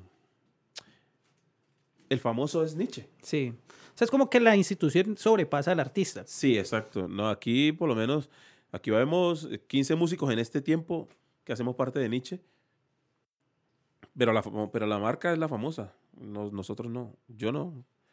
Eh, y, y cómo, lidio, cómo, ¿Cómo puedo lidiar con, con mujeres y eso? No, pues, que a Pues no solamente a mujeres, li- o sea, no- lidiando con mujeres. Ya tengo, tengo una en casa. con esa, No, con pero esa pues, o sea, O sea, ¿cuántos, ¿Cuántos países han recorrido en este? ¿Cuánto llevas en Nietzsche? En Nietzsche, cu- cuatro años. Ya, Y en estos cuatro años, muchos países. Sí, muchos países. Gracias. Más o menos, ¿tenés un número en la cabeza? No, pero son muchos. Eh, Continentes, más bien, por sí, ejemplo. em, Europa, sabemos Europa, que han sí. estado. América. América. Sí, sí, América, los, pues, Centroamérica, Norteamérica. Sí, toda América. pues. Sí, Suramérica. ¿Alguna parte de países. África han ido? Sí, pero yo, yo no estaba cuando fueron, cuando el grupo fue a África. Han ido un par de veces. Asia, fui, fui, pero no con Nietzsche. Fui antes, fui con Delirio. Con Delirio. ¿En serio fuiste a Sí, Asia? estuvimos en, en Beijing, en China. ¡Qué locura! Sí, sí, sí, sí. ¿Y esa experiencia qué tal? ¿La comida? Todo el mundo pregunta Sí. eso. ya- Yo creo que sufriste. Tienes Ya. cara de que sufriste. con- Qué pena, pero Sí, toca todo el mundo, preguntar. o sea, ah, fuiste a China y qué tal la comida. Lo primero que preguntan es eso. Nada, eh, normal. O sea, cuando uno sale de casa, vea, uno, uno como músico, y vos sabes eso, Camilo, cuando uno sale de casa, uno se acomoda. ¿A lo eh, que haya? a lo- no a lo que haya, sino a lo que, a lo que más, a lo más conocido. Oh, bravo. Ok. ¿Ya? Entonces, eh, si, en, si en la casa. ¿Se eh, come frijoles? si se come frijoles y tomas jugo de lulo y por allá no existe el lulo, tomas, ca- tomas Coca-Cola y te comes una, Oh. hamburg- y te comes una hamburguesa. Como para no, para no inventar. Sí, para no inventar. Sí, sí, sí, sí. sí. Sí, porque, pues, digamos, imagínate, pues, el cantante con, con, con un malestar Sí, no. o sea, No, no, no. Es otra, eso sí que es otro mundo, es otra cultura. Eso es com- ¿Te gusta girar? ¿Te gusta? ¿Girar? Sí, girar. Sí, me encanta. Sí, sea, sí, sí, sí. ¿Te- ¿Qué te emociona de eso? Todo, ¿viste? Todo. O sea, es que todo lo que tiene que ver con la música a mí me emociona, mano. ¿Sí me entendés? Entonces, el, el, el, eh, de hecho, en este momento no veo la hora de que, que, de que Nietzsche vuelva a la tarima mm, con público ahí presencial. El ver, ver las caras, la cara de la gente cuando, cuando suena determinada canción, eh, lo que le ¿Cuál es la genera. canción que vos decís? Es con esta canción la estallo. O sea, la gente va a morir en este No, hay inmediatamente. van a varias. caer. Hay varias canciones que, que cuando suenan, por lo menos depende de donde estemos, por lo menos cuando estamos en el exterior y tocando para colombianos y suena mi pueblo natal. Eso es. Cali Pachangue. Es, es para llorar. Sí, hay muchos que lloran. Eh, cuando tocamos en, en México o en algunas ciudades eh, donde hay mucho mexicano y tocamos México, México. Dios mío, eso Es es. que, yo, mira, algo que me parece curioso es que ustedes son muy estratégicos. O sea, para cada país tiene una canción. Parecer Jairo Varela Jairo, muy- Jairo, Jairo era un genio. Jairo Sí, era se, un genio. nota, o sea, de Sí, verdad. sí, sí. En- no solamente en lo musical, sino, sino él como, como visionó su, su grupo. Su... Se hacen querer. O sea, en toda parte los quieren. Sí, gracias a Dios, el grupo cuenta con, un- con un respeto y con un cariño en, muchos, en muchas ciudades y muchos países. Alex, y, y bueno, o sea, ahorita pues por el tema de la pandemia pues no pueden girar mucho, pero entonces, ¿cómo, se, cómo manejas el tiempo con tu familia? Pues para... Cuando estamos cuando- normalmente volteando, Sí, pues porque tiene muchas giras y, y, pues Sí. la familia, pues tienes dos hijos y tu Ajá. esposa y pues tus hermanos, tus papás, todo, pues también demandan un tiempo que, mu- que claro. seguramente muchas veces no tienes o quieres compartir momentos especiales, pero pues por tu trabajo te toca estar en otro lado y no presenciarlos. Mira que eh, eso es, eso es, eso es tremendo, ¿viste? Porque, y es muy buena pregunta además. Eh, como decís, eh, cuando, cuando el grupo está en actividad, pues en una actividad normal, son, es- pasamos mucho, mucho más tiempo del año por fuera que, que en casa. Porque Nietzsche tiene la particularidad, pues, de, de, de trabajar mucho más mm, eh, fuera de Colombia que, que aquí. ¿Ya? Entonces, el tiempo que queda, hermano, tiene que ser De sí calidad. o sí tiempo de calidad, sí. Sí o sí tiempo de calidad. Eh, yo soy, yo soy muy, muy hogareño, ¿viste? A mí me gusta Sí. mi casa, me encanta mi casa, me gusta estar en mi casa. Si yo no tengo que salir a, a algo en específico, pues, o sea, salir porque, porque quiero ver la calle, no. No, no, no. Yo, entonces, y ese tiempo yo, yo trato de, de, de estar en, ¿Qué con la hacen? por familia. ejemplo? Ok, Vemos películas. Me encanta salir a pasear con la ¿A familia. Pero salir de paseo, cuando yo hablo de salir de paseo es con mi familia. O sea, salir solo no me gusta. Ah, Sí, sí, salir de paseo es como que vámonos todos, eh, Sí, vamos a estar en ta- a y- muchos lugares, a muchos lugares. Eh, por ejemplo, si vamos a tirar carretera, nos tiramos para el eje cafetero, Ah, qué rico. o vamos para, eh, para los termales, eh, o vamos para, para Y ahí en ese Buenaventura, momento te desconectas de la música, o sea, como que... Total. Sea, decir, no voy a Sí, cantar. escuchar musiquita en el viaje, pues. Sí, no, ah, no, desconectarse Sí, del trabajo. Exactamente. De la sí. música no, pero Bueno, del sí, trabajo del sí. trabajo, sí. Sí, sí, sí, sí, sí, sí. Porque no, uno no. como músico nunca es... No, No, y desconectarse nadie, pues o sea, todo el mundo, todos estamos escuchando música. Sí. como- De hecho, y si voy en el carro, y de hecho, yo ando, yo ando Imagino con para tu muchacho en el carro Sí, no, no, escuchando no. ese solo. Sí. ¡Qué ponche! O sea, no, y Santi que es músico, no, mejor dicho. Y cuando, ahora por lo menos eh, en estos últimos, estos últimos meses, he estado mucho más con, con mi hija. Sí. Ya, de hecho, eh, me estoy a cargo de, de- de la casa mientras, mientras, mientras Estás de papá elegido. Sí, yo soy papá elegido. Mi esposa, mi esposa trabaja en una empresa. ¡Wow! Entonces yo estoy, yo estoy ahí en la casa.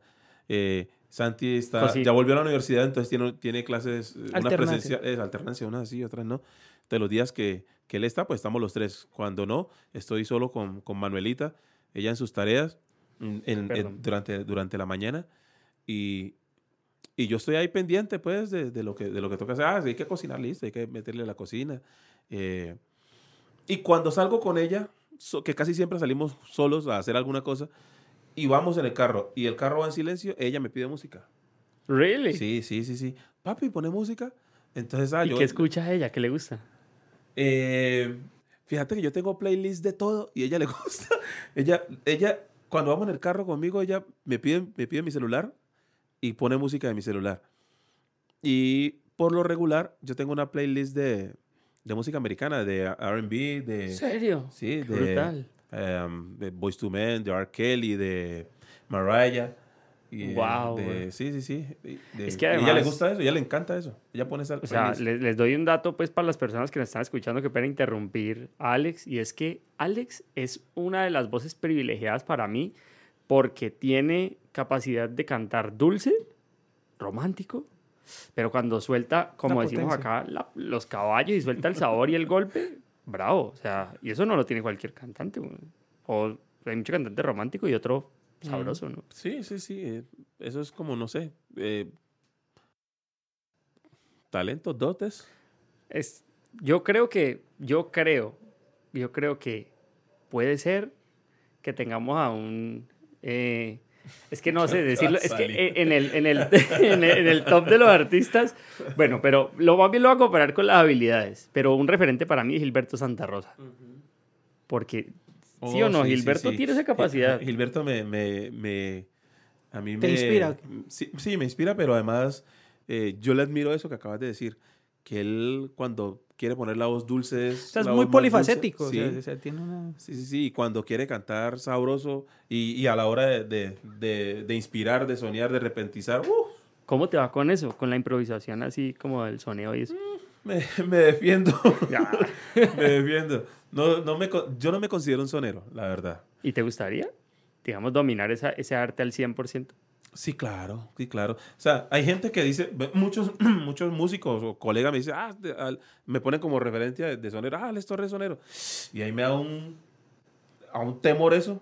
O sea, temor que me, me- que me, que me pongan en ese... En, ese- en esa categoría. Sí, no, porque yo a eso le tengo respeto. Ahí, eso es, eso es fregado. Yo sí, al que sí te puedo decir que es sonero, por lo menos de los que estamos en Nietzsche, bueno, eh, los tres repentizamos mucho y, y nos va bien con eso. Ajá. Pero Araque, Luis. sí, Luisito, Luisito es. Caballo, Luisito es- sí, Luisito es sonero, sonero. ¿Sí me entiende? Sonero, sonero. Eh, como Gilberto, eh, como, como lo fue el Cano, el Canario, esa gente es sonero.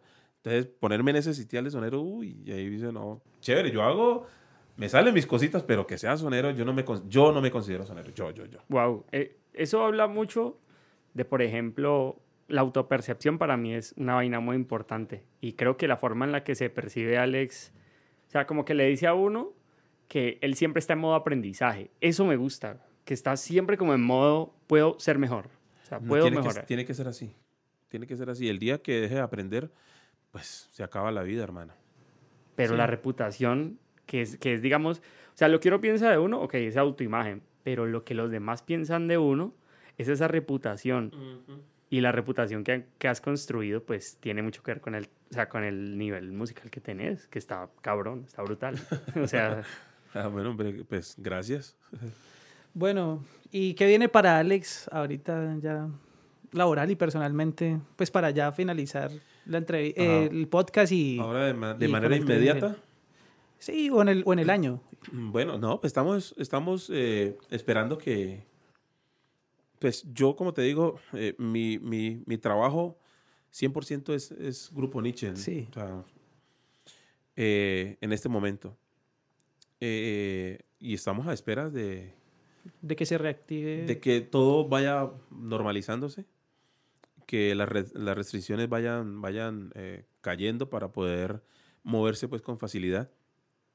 De hecho, eh, por lo menos en Estados Unidos ya la cosa está un poco más, Más normal. más no, pues no digamos normal, pero un poco más, más libre. Ya. Eh, entonces, muy posiblemente, confiando en Dios, se- eh, pronto estaremos De gira por- volviendo, volviendo a girar eh, con el grupo. Estamos en eso, en pos de, en pos de eso. Y en lo personal. Y en lo personal, no, pues yo sí, yo estoy en pos de, de seguir creciendo, Dios mío. En todo lo que pueda crecer, no, independientemente de la música. En todo lo que pueda crecer. Eternamente aprendiendo. Sí, hermano. Sí, porque es que, porque es que, como les dije hace un ratico, si el día que uno deje de, de aprender, pues se acaba la vida. Sí, hay una frase de, de, de, un- de una, pues de una academia, de un instituto virtual. Ojalá nos patrocinara este espacio. que- que- Ah, qué pena antes de que quiero, quiero crecer. si hay algo, si hay un, un propósito en mi vida es crecer espiritualmente. ¡Wow! sí, y que, que, ¿Y pues qué estás haciendo para hacerlo, para lograrlo? Eh, meterme, meterme con Dios, como tiene que ser, meterme más con Dios. O sea, entre, entre más intimidad eh, o más comunión tenga con Él, obviamente voy a crecer, porque pues, mi crecimiento espiritual depende única y exclusivamente de Él. ¿Qué actividades específicas uno puede hacer o qué actividades decís vos que uno puede hacer para fortalecer esa comunión con Dios? Eh. Desde, la, desde la forma en la que vos lo veas. Orar. Orar sin cesar, dice la palabra, para que no entre en tentación. Orar. ¿Cómo oras? ¿Cómo se ora? Orar es simplemente hablar con Dios. Dio- De hecho, el Señor Jesucristo nos dejó una, una oración modelo. Padre nuestro. Sí, exacto. Él dijo, cuando, cuando ores, no uses vanas repeticiones. Eh, cuando ores, cierra tu puerta. Y cerrada tu puerta, habla a tu Padre que está en lo secreto. Y tu Padre que, está en lo que te ve en lo secreto te reconocerá en público. Dice. Entonces, y, y ahí es donde enseña el, el Padre Nuestro. Eso es una oración modelo. Padre Nuestro que estás en el cielo. O sea, lo, lo, lo, lo, lo honro santificado sea tu nombre, eso es, hon- eso es honrar al Padre. O sea, la oración tiene que ir primero honrar a, a- Lo primero que tiene que pasar es honrar al, al O Padre. sea que en la oración lo primero que tú haces es, Darle gloria y honra a, Ok. a- a Dios. Eh, santificado sea tu nombre, venga tu reino a nosotros, es decir, que su hágase tu voluntad, que sea su voluntad la que se cumple en mi vida. Ya, es una conversación con Dios conversas a menudo con Dios. todos los días. Tiene que pasar. Y a veces, es que como eres tan bueno escuchando, ¿cómo haces para escucharlo? Y no, y es, eso es mucho más importante todavía, ¿viste? O sea, sí hay que hablar con Dios, pero, eh, pero es vital que lo escuchemos. Es vital que lo escuchemos. Si, si, no, es, si no escuchamos a Dios, pues ¿cómo, cómo entendemos? ¿Cómo aprendemos? ¿Y cómo se escucha? O sea, eh, con mensajes que te va dando la vida o... O sea, ¿cómo, cómo se escucha a Dios? Dios tiene una cantidad de, de formas de comunicarse que, que se quedarían ater- nos quedaríamos O sea, aterrados. específicamente contigo, ¿cómo se, pues si lo puedes compartir. Sí, obviamente. claro. eh, a través de la lectura de la palabra, wow. Ahí, eso es una, eso es una comunicación directa. Eh, Dios, Dios nos puede hablar hasta a través de sueños, de, de situaciones. ¿Sí me entendés? Em, y eh, a través de, de alabarle eh, con cánticos. A través de eso hay un, hay un mover espiritual tremendo. Eh, y Dios eh, en ese momento puede ministrar el corazón de, de- de cualquier persona. De hecho, ahora que sal, cuando salga aquí le comentaba a Camilo que ahora que salga de aquí voy a, voy, salgo a un, a un, a una vigilia en la iglesia. Qué brutal. Sí, y hoy, y hoy vamos a, a- a alabar a, a Dios con un, con un grupo de, de, de hermanos. Y eso va a ser una, una gran bendición. O sea, eso, para mí eso es vital. O sea, en este momento... Y te eh, reconforta también. o sea, te- Wow, pero increíblemente, hermano. Increíblemente. Me parece muy bacano como, como una persona eh, con unos resultados.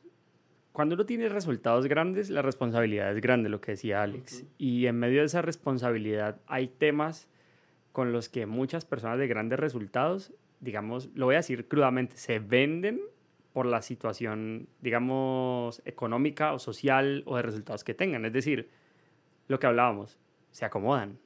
Entonces, soy famoso, me acomodo a lo que quiere el pueblo. Entonces, ya no hablo, ya no sostengo lo que creo, ¿cierto? Muchas veces puede pasar eso. Y no que sé. también el ego puede generar una... Es muy- entonces uno dice, el creo- dirán. y, y de hecho, con, con, con, con mayor razón, eh, y por eso eh, eh, de, mis, de mis prioridades es, es crecer espiritualmente, es precisamente por eso. Porque el, ego es, es, es silencioso y es muy fácil caer. en- Y que en- está en una posición que es mucho más fácil. o sea, Exacto, por, por, claro, por mi, y además por, por lo, el trabajo que ejerzo es muy fácil. Por eso lo digo, sí. Pero como les dije hace un rato, pues yo, yo no soy famoso. Entonces, entonces Pero, o sea, así, lo, así te ves tú, ¿Cómo pero, definición? pero, yo les voy a dar pues, mi definición del ego. Enemigos gigantes ocultos. Así Sí, lo llamo yo. Sí, sí, sí, sí, sí, sí, muy buena definición, fíjate. Yo no lo había pensado, pero sí, enemigos gigantes ocultos. Sí, es muy fácil elevarse. Es muy fácil. Y, y yo siento que, que cuando me alejo de Dios, Se pierde esa señal. exacto, se pierde O va y creciendo... voy, y voy o- creciendo yo. ¿Sí me Wow. entendés? Y eso es peligrosísimo. O sea, cuando voy creciendo, o sea, em, quiero que me entiendan, cuando Sí, sí, digo sí. creciendo yo es que... Es que, el- digamos, la persona va Eh, eh, tomando una posición mucho más grande dejando a Dios a un lado. es lo que te Exacto, o sea, yo soy el, yo soy el tipo, o sea, lo, lo que está pasando es por mí, es porque, O sea, yo me lo, es- porque yo me lo merezco, porque yo me lo he ganado, porque es mi Un esfuerzo. comportamiento más egocéntrico. Como de- Exacto, sí. Entonces ahí, ahí es peligrosa la cosa. ¿Te ha pasado eso alguna vez? Sí, ¿Qué haces ahí? ¿Qué haces cuando sabes que, que está sucediendo eso? Me asusto primero. Sí, eso ¿Sientes primero, miedo? Sí, Dices, eso primero "Uy". me genera, me genera miedo. Cuando, cuando me doy cuenta, ¿no? Porque vos sabes que cuando eso está pasando uno no se da cuenta. Fácilmente uno no se, no se, no se, o sea, no lo, no lo percibe hasta que, hasta que Dios te lo muestra. Ok. ¿Ya? Es ahí la, la, la Y te, lo, mu- y importancia. te lo la- muestra a través de un golpe que te da la vida o A que una de- persona que, que te lo dice, mira, estás, digamos, te estás o a, través de descarrilando. la, o a través de la misma palabra. Eh, leo un versículo, uy, esto me, Esto me sale. ay, y no ha caído, ay, no había caído en cuenta, esto está pasando conmigo. ¿Sí me entendés? Es ahí la importancia de escuchar, de escuchar a Dios, De prestar atención, ¿cierto? de prestar atención. Alex, mira, todos los, los invitados que tenemos están invitados a, a dar como esa conclusión del trivium, del, del trivium. Porque el trivium, y siempre lo vamos a estar recordando, es que a partir de la gramática, la lógica y la retórica, entre los tres construyamos un conocimiento, nos acerquemos un poco más a una verdad, que quizá no sea la absoluta, eh, pero siempre funciona de la manera en la que proponemos un diálogo y al final alguno de los tres pues termina contagiando a los demás con esa energía que ha llegado. Ajá. Que para nosotros, como te contaba yo ahorita, esto es un espacio sagrado, es decir, de hecho, la gente no lo sabe, pero aquí al estudio entramos descalzos. Ah, sí, eso es lo más rico de esto, ¿viste? De verdad. Esto es lo más rico. De hecho, lo iba a decir cuando arrancamos, cuando arrancamos la presentación, pero se me fue. Qué rico estar descalzo en, en una, en, una, en una entrevista, mano. En una es- Ojalá pudiera estar descalzo en una tarima. Entonces eso lo hacemos como un símbolo de confianza entre nosotros. O sea, dejamos todos los problemas afuera y en Trivium, de- digamos, construimos ese espacio juntos. Entonces, Alex, ¿qué sacas del Trivium de hoy? O sea, ¿Qué nos puedes decir a todos? Lo que sea. que ¿Cuál es tu más- conclusión de este Trivium? Eh, mi conclusión, pues que eh, ha sido un espacio de, de autoanálisis. De, o sea, hoy hablamos, o, habl- sí, conversamos de temas que, que normalmente En una entrevista. no, no se tocan o no se, no se conversa. Es- es- y eso hace que, que, que nos analicemos, que, que hoy fue un día de, de aprendizaje. Este, este espacio es un espacio de, de- de aprendizaje, de aprendizaje total. En, de hecho, hasta de, de- de conocerme. Ok. ¿Sí me entendés? Em, y, y de donde de esto es un espacio para crecer, siento yo. Sí, y nos alegra que, que lo veas así, Alex, de verdad, pues porque como te lo decía, pues antesito de ingresar, pues digamos a nuestro espacio, sí, o sea, la idea es como que conversemos eh, como amigos, o sea, una conversación con un amigo, con un familiar, se trata de eso, o sea, exponemos cada uno nuestros puntos de Ujú. vista o alguno genera alguna idea y la podemos conversar y, y- y caer en cuenta, y en algunas ocasiones exteriorizarlo o Ujú. interiorizarlo y decir, pues sí, esta persona tiene razón tal vez, o, o, o bacano como esta persona piensa, o yo estaba equivocado en, en, en X o Y situación y nos permite pues hacer esa reflexión que es lo que... Y eso es bonito, la verdad es muy bonito. Y, y antes de, de cualquier cosa quiero dar las, las gracias muchachos, a, a ti, a, a mejor dicho, eh, eh, a este espacio tan bonito, hermano. Y, y lo felicito antes, antes que nada por, porque la verdad es muy bonito espacio. Es muy buen, es muy, es una muy buena idea que esto, que este, que esto suceda. Qué chévere, ¿Me Alex. Y ojalá eh, sean muchísimos los invitados eh, que vengan y, es- y- y expongan eh, de- de- un poquito pues de lo, de lo que de su cotidianidad y de sus conocimientos, porque eso nos va a alimentar a todos, o sea, a los que a los que vayamos a, a- a Espe- ver el esperemos que cuando sí. ganen el, el Grammy Anglo puedas visitarnos de nuevo y, sí de una, y explicarnos o decirnos cómo fue la experiencia. de una, de una, de una. Adivina qué sigue, Alejo. Que, que el Trivium del día. El trivium del día. ¿Qué es el trivium del día? El Trivium del día, Alex, es una serie de preguntas eh, tal vez capciosas, se podrían Ajá. decir. Ah, Eh, por razón es que este loco está ahí con sus apuntes. eh, que pues en los que el, el invitado del trivium se tienen que mojar, se tienen que mojar en sus respuestas. Obviamente, pues si hay alguna pregunta que... Tiene que mojar, ¿a, a qué se refiere? O sea, tiene que tirar al charco a, a responder. Ya, O sea, que no se, no se puede quedar de preguntas sin respuesta. Eh, si, si de pronto hay un- una que de- definitivamente te incomoda o algo así, pues eh, Ya, digamos listo, que es algo listo, listo. Bueno, Pero la idea es que no. Dale, Camilo. Dale, dale. Mm, espérate, tomo agüita para no tragar, no tragar grueso ahora. esto es, esto es así. Así es el trivium. Guaro o ron.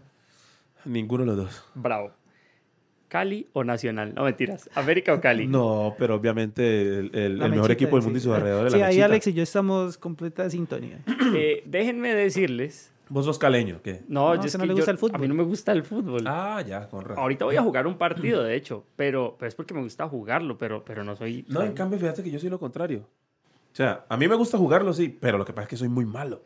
Sí, yo tengo, sí. No, Alex y yo estamos en la No, misma sintonía. sí, yo, no, imagínate, yo para, para, para, para futbolista soy muy buen músico, muy buen cantante. ¿Sí, me entendés? Me encanta el fútbol y, y me gusta jugarlo, la verdad, me gusta jugarlo. Hace rato no juego, Pero estás pendiente de los, de los partidos de América. siempre estoy pendiente. No solo de los de América, yo del, del, del fútbol, del fútbol. Me gusta mucho el fútbol europeo. No, claro, sí. Le el- mantengo, el yo- nivel yo, soy de los que me despierto en la mañana, los fines de semana, a poner la, la, la Premier League Oh. y la Liga. O sea, A. ustedes todas esas ligas... Todas esas me las veo. Y, y, y comparto esa, esa, esa, como esa pasión con mi hijo. Entonces, Ah, o sea, a tu hijo también le gusta el uh, fútbol. le Y encanta, hablan sí. de fútbol y dicen, no, este Sí. jugador es malo, bueno, sí. Pues no tanto que es malo o bueno, sí, pero, pero sí hablamos de fútbol y de, de equipos, de, de quién ganó, de cómo quedó este, no, todo. Es, ché- es- es chévere esa relación padre-hijo cuando el fútbol los conecta. Digamos, yo también he podido vivir. Ah, eso muy Eh, sí, yo, yo también tengo un papá malo para jugar fútbol. ¿sabes? Pero mi papá lo chiste- sí. Le voy a contar una anécdota. El 11 Caldas ganó y papá era hincha del 11 Caldas. El América ganó al año siguiente y, era hincha- americano. No, claro, es el, es el mejor hincha del mundo. Sí, siempre gana. Sí, siempre gana, ese no va a perder nunca. Sí, sí, sí. ¿Mujeres jóvenes o mujeres maduras? Mayores o menores que vos, mejor dicho. Las dos. Ok. Ropa elegante, ánimo. La- las complemente. dos, ¿no? Sí, ¿no? Pero, pero, pero, pero en mi vida, ¿no? Sí, sí. Entonces, sí, las dos, porque mi mamá, mi esposa y mi hija, una mayor, una contemporánea y la otra Sí, sí. Sí, el hombre, o sea, el hombre tiró con rodilleras al charco y Claro, salió no, no. victorioso. Sí, sí, porque no puede dejar eso ahí al aire porque peligra la vida del Claro, artista. te escuchas la mujer y sé qué fue lo que dijo ella. Me hace el favor y ya no vuelve. ¿Ropa elegante o ropa casual? Eh, depende de la ocasión. ¿O con qué me siento más cómoda? Casual. Ok, ¿clima caliente o frío? Uy, caliente, hermano. Sí, siempre. Sí, sí, sí, sí, sí. ¿Europa, Asia o América? Colombia. Ah, Colombia, ok. O sea, ¿no cambiarías de lugar para vivir, por ejemplo? Eh, si no tengo la necesidad, no. O sea, que, que, me, que la necesidad me lleve a cambiar. O sea, porque llega un- puede llegar un momento que te toque. Si no me toca, no. ¿Capitalismo o comunismo? Ninguna de las dos. Nada de política. ¿Espiritual o religioso? Espiritual. Si tuvieras que escoger una persona, em, digamos, para vivir el resto de tu vida ahí encerrado, que fuera totalmente seria o totalmente humorística, ¿cuál escogerías? Totalmente seria, totalmente humorística. Es que él tiene que tener, debe tener de los dos. Ok. Tiene que tener de los dos. Es muy, es muy difícil. Sí, una persona, comple- lo que yo les comentaba, O sea, Camilo, una persona como el chistín, pues también de pronto. Sí, sí, o sea, humor, hum- humor todo el día, toda la vida. O sea, es chévere, pero... pero Como que pero ne- tome la vida tan No, olímpicamente. no, no, necesita seriedad en algún... Sí, o, claro. o serio todo el tiempo, tampoco. Hoy te encontrás, ser los dos. hoy te encontrás con Dios y te dice, viejo Alex, de aquí para adelante tenés que escoger otra carrera que no va a ser la música. Que no va a ser la música. ¿Qué otra carrera, qué, qué otra carrera ejer- ejercería? Primero que una que me dé tiempo de, que me dé tiempo de, de- de familia. Paradójicamente en ese momento, bueno, ahora pues por la pandemia estoy en la casa, pero pero pero paradójicamente esta en este en esta época de mi vida eh, me da me da poco tiempo, ¿no? Que es la que es la música, pero yo escogería una carrera que me que me dé tiempo en casa. ¿Cuál sería? O sea, no tiene alguna inclinación, no sé, por las finanzas o por La medicina. la medicina. te- Hoy, en tu vida, ¿vas a lo seguro o vas al riesgo? Ahora voy a la seguro. Ahora, ahora, ahora. Sí, ahora. sí. 100 millones como empleado, 2 millones como independiente. ¿Cuál escoges? 100 millones y obedeces. Y entras a esta hora, sales a esta hora y hago con tu vida lo que yo quiera. O 2 No, pero millones es que, es que esas dos son, son cosas diferentes. Una cosa es ser empleado, otra cosa es ser esclavo. Porque si hago lo que yo, lo que tú quieres y hago de tu vida lo que tal, eso ya, ya no es empleado, sino Emple esclavo. sí, ya es esclavo. Si es así, no. Pero si es empleado, yo prefiero 100 millones como empleado. Pensamiento. Defíneme en una, en, una, en una palabra o en una frase o en lo que. Sí, una frase para ti. ¿Cuál puede ser un pensamiento de abundancia y cuál puede ser un pensamiento de escasez? ¿Cómo piensa una persona abundante y cómo piensa una persona de escasez? Yo lo considero, yo eh, eh, en el honrar, vuelvo, a- vuelvo a, a- a- mi, a mi esencia y es en el honrar a Dios, ¿oíste? La abundancia. Eh, la, la Biblia dice que si en lo poco me eres fiel, en lo mucho te pondré. O sea, si yo soy fiel a Dios, teniendo o no teniendo, Él se encargará de mis... De todo, de, y de, y de todo es mi finanza y todo. Alex, ¿y qué le dirías a una persona que no cree en Dios? ¿Qué le dirías? ¿Qué le diría yo a una persona que no cree en Dios? Primero, pues que respeto Respetas la... su percepción, su punto de vista, su, su forma de ver la vida, que lo respeto. Eh, pero le diría que, con respeto, que está aquí. Ya. Sin, sin el ánimo, pues, de, de imponer nada o, imponer mi creencia, ¿no? Simplemente, eh, o sea, respeto tu sentir, pero considero que estás equivocado. Ya, sí. Esperando ese mismo respeto de, de la... Exacto, sí, eso es todo. Películas de Sí, acción. porque para él yo, yo, puedo, yo, yo estaría equivocado, ¿no? Ok. Películas de acción o de terror. Uy, acción, hermano. ¿Toda la vida? Toda la vida, el terror no, para nada. ¿Te volverías vegetariano alguna vez? De, mm, yo creo que no, ¿ves? ¿No? ¿Libros cortos o libros largos? Eh, yo creo que largos, fíjate. ¿Por qué largos? Lo tienen más tiempo a uno a- ahí en el... En la trama. Sí. Ok. Esta pregunta me gusta. ¿Cuántas veces tiene que hacer el amor una persona al mes? Al mes. Sí. Mínimo. Bien alimentado. Sí, bien, mínimo, mínimo 31 veces. ¡Wow! mínimo. ¿Cuántos viajes tiene que hacer al año una persona? Todos los que pueda, hermano. ¿Haces ejercicio, Alex? Sí. ¿Qué haces? Cardio, Ok. corro, eh, camino, troto. ¿Cocinas? Siempre. Me gusta. Y por último, ¿cuál es tu sueño para este año? ¿Cuál es el sueño? ¿Cuál es mi sueño para este año? Recuerda que la idea de Trivium es que ojalá puedas volver a estar acá. Sí, claro. Y Así para- que para- seremos para- personas distintas para, Para, entonces. contarte, para contarte si, si se cumplió mi sueño. O si estás trabajando en, él en ese momento. todavía en él. Ah, bueno, pues yo ya realmente lo, lo conté hace un ratico y es crecer espiritualmente, hermano. ¿Se puede medir el crecimiento espiritual? Sí, yo creo que sí. Pues se puede mejor reflejar, que es otra cosa. Porque digamos que el sueño es, es, es esa visión grande, pero ese sueño, eh, digamos, uno puede decir, mi sueño es tener dinero, una persona podría decir.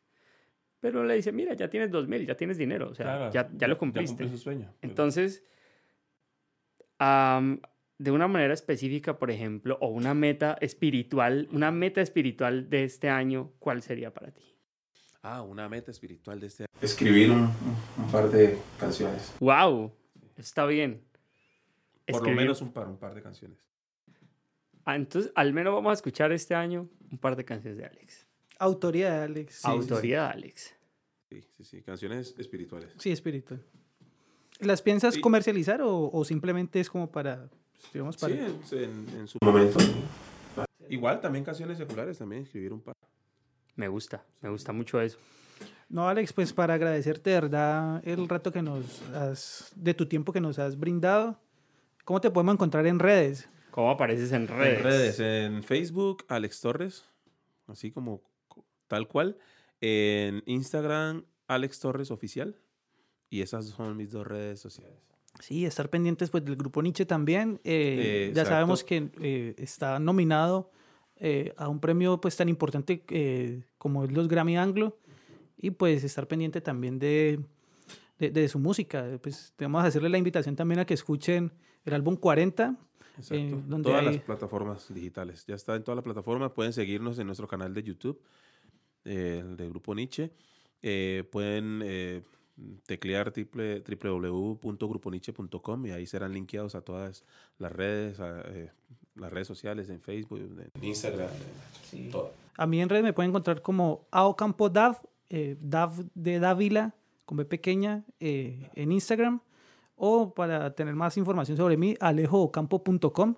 Y a ti, Camilo, ¿cómo te podemos encontrar? Bueno, a mí me encuentran como Camilo Cardona con K en Instagram, en YouTube como Camilo Campos Saxofonista, Alejo también, por ahí me pueden encontrar. O en Facebook también como Camilo Campos Saxofonista.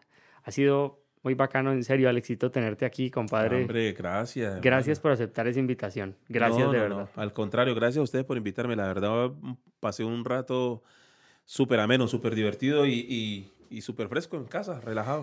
Sí, sí, sí. Espero que vuelvas por acá. Esa es la idea. Siempre, me, siempre, siempre que me inviten y pueda eh, eh, acomodar todo, pues que me dé el tiempo para hacerlo, para poder hacerlo, pues como tiene que ser. Muchas gracias, Alex. Gracias, muchas gracias. Muchas gracias a todos por escucharnos. Nos vemos en el próximo capítulo de Trivium. Chao, pues. Oye, qué chévere, muchachos, de verdad. Muy, muy chévere. Alexito, muchas gracias. Gracias, Alex. Brutal, brutal.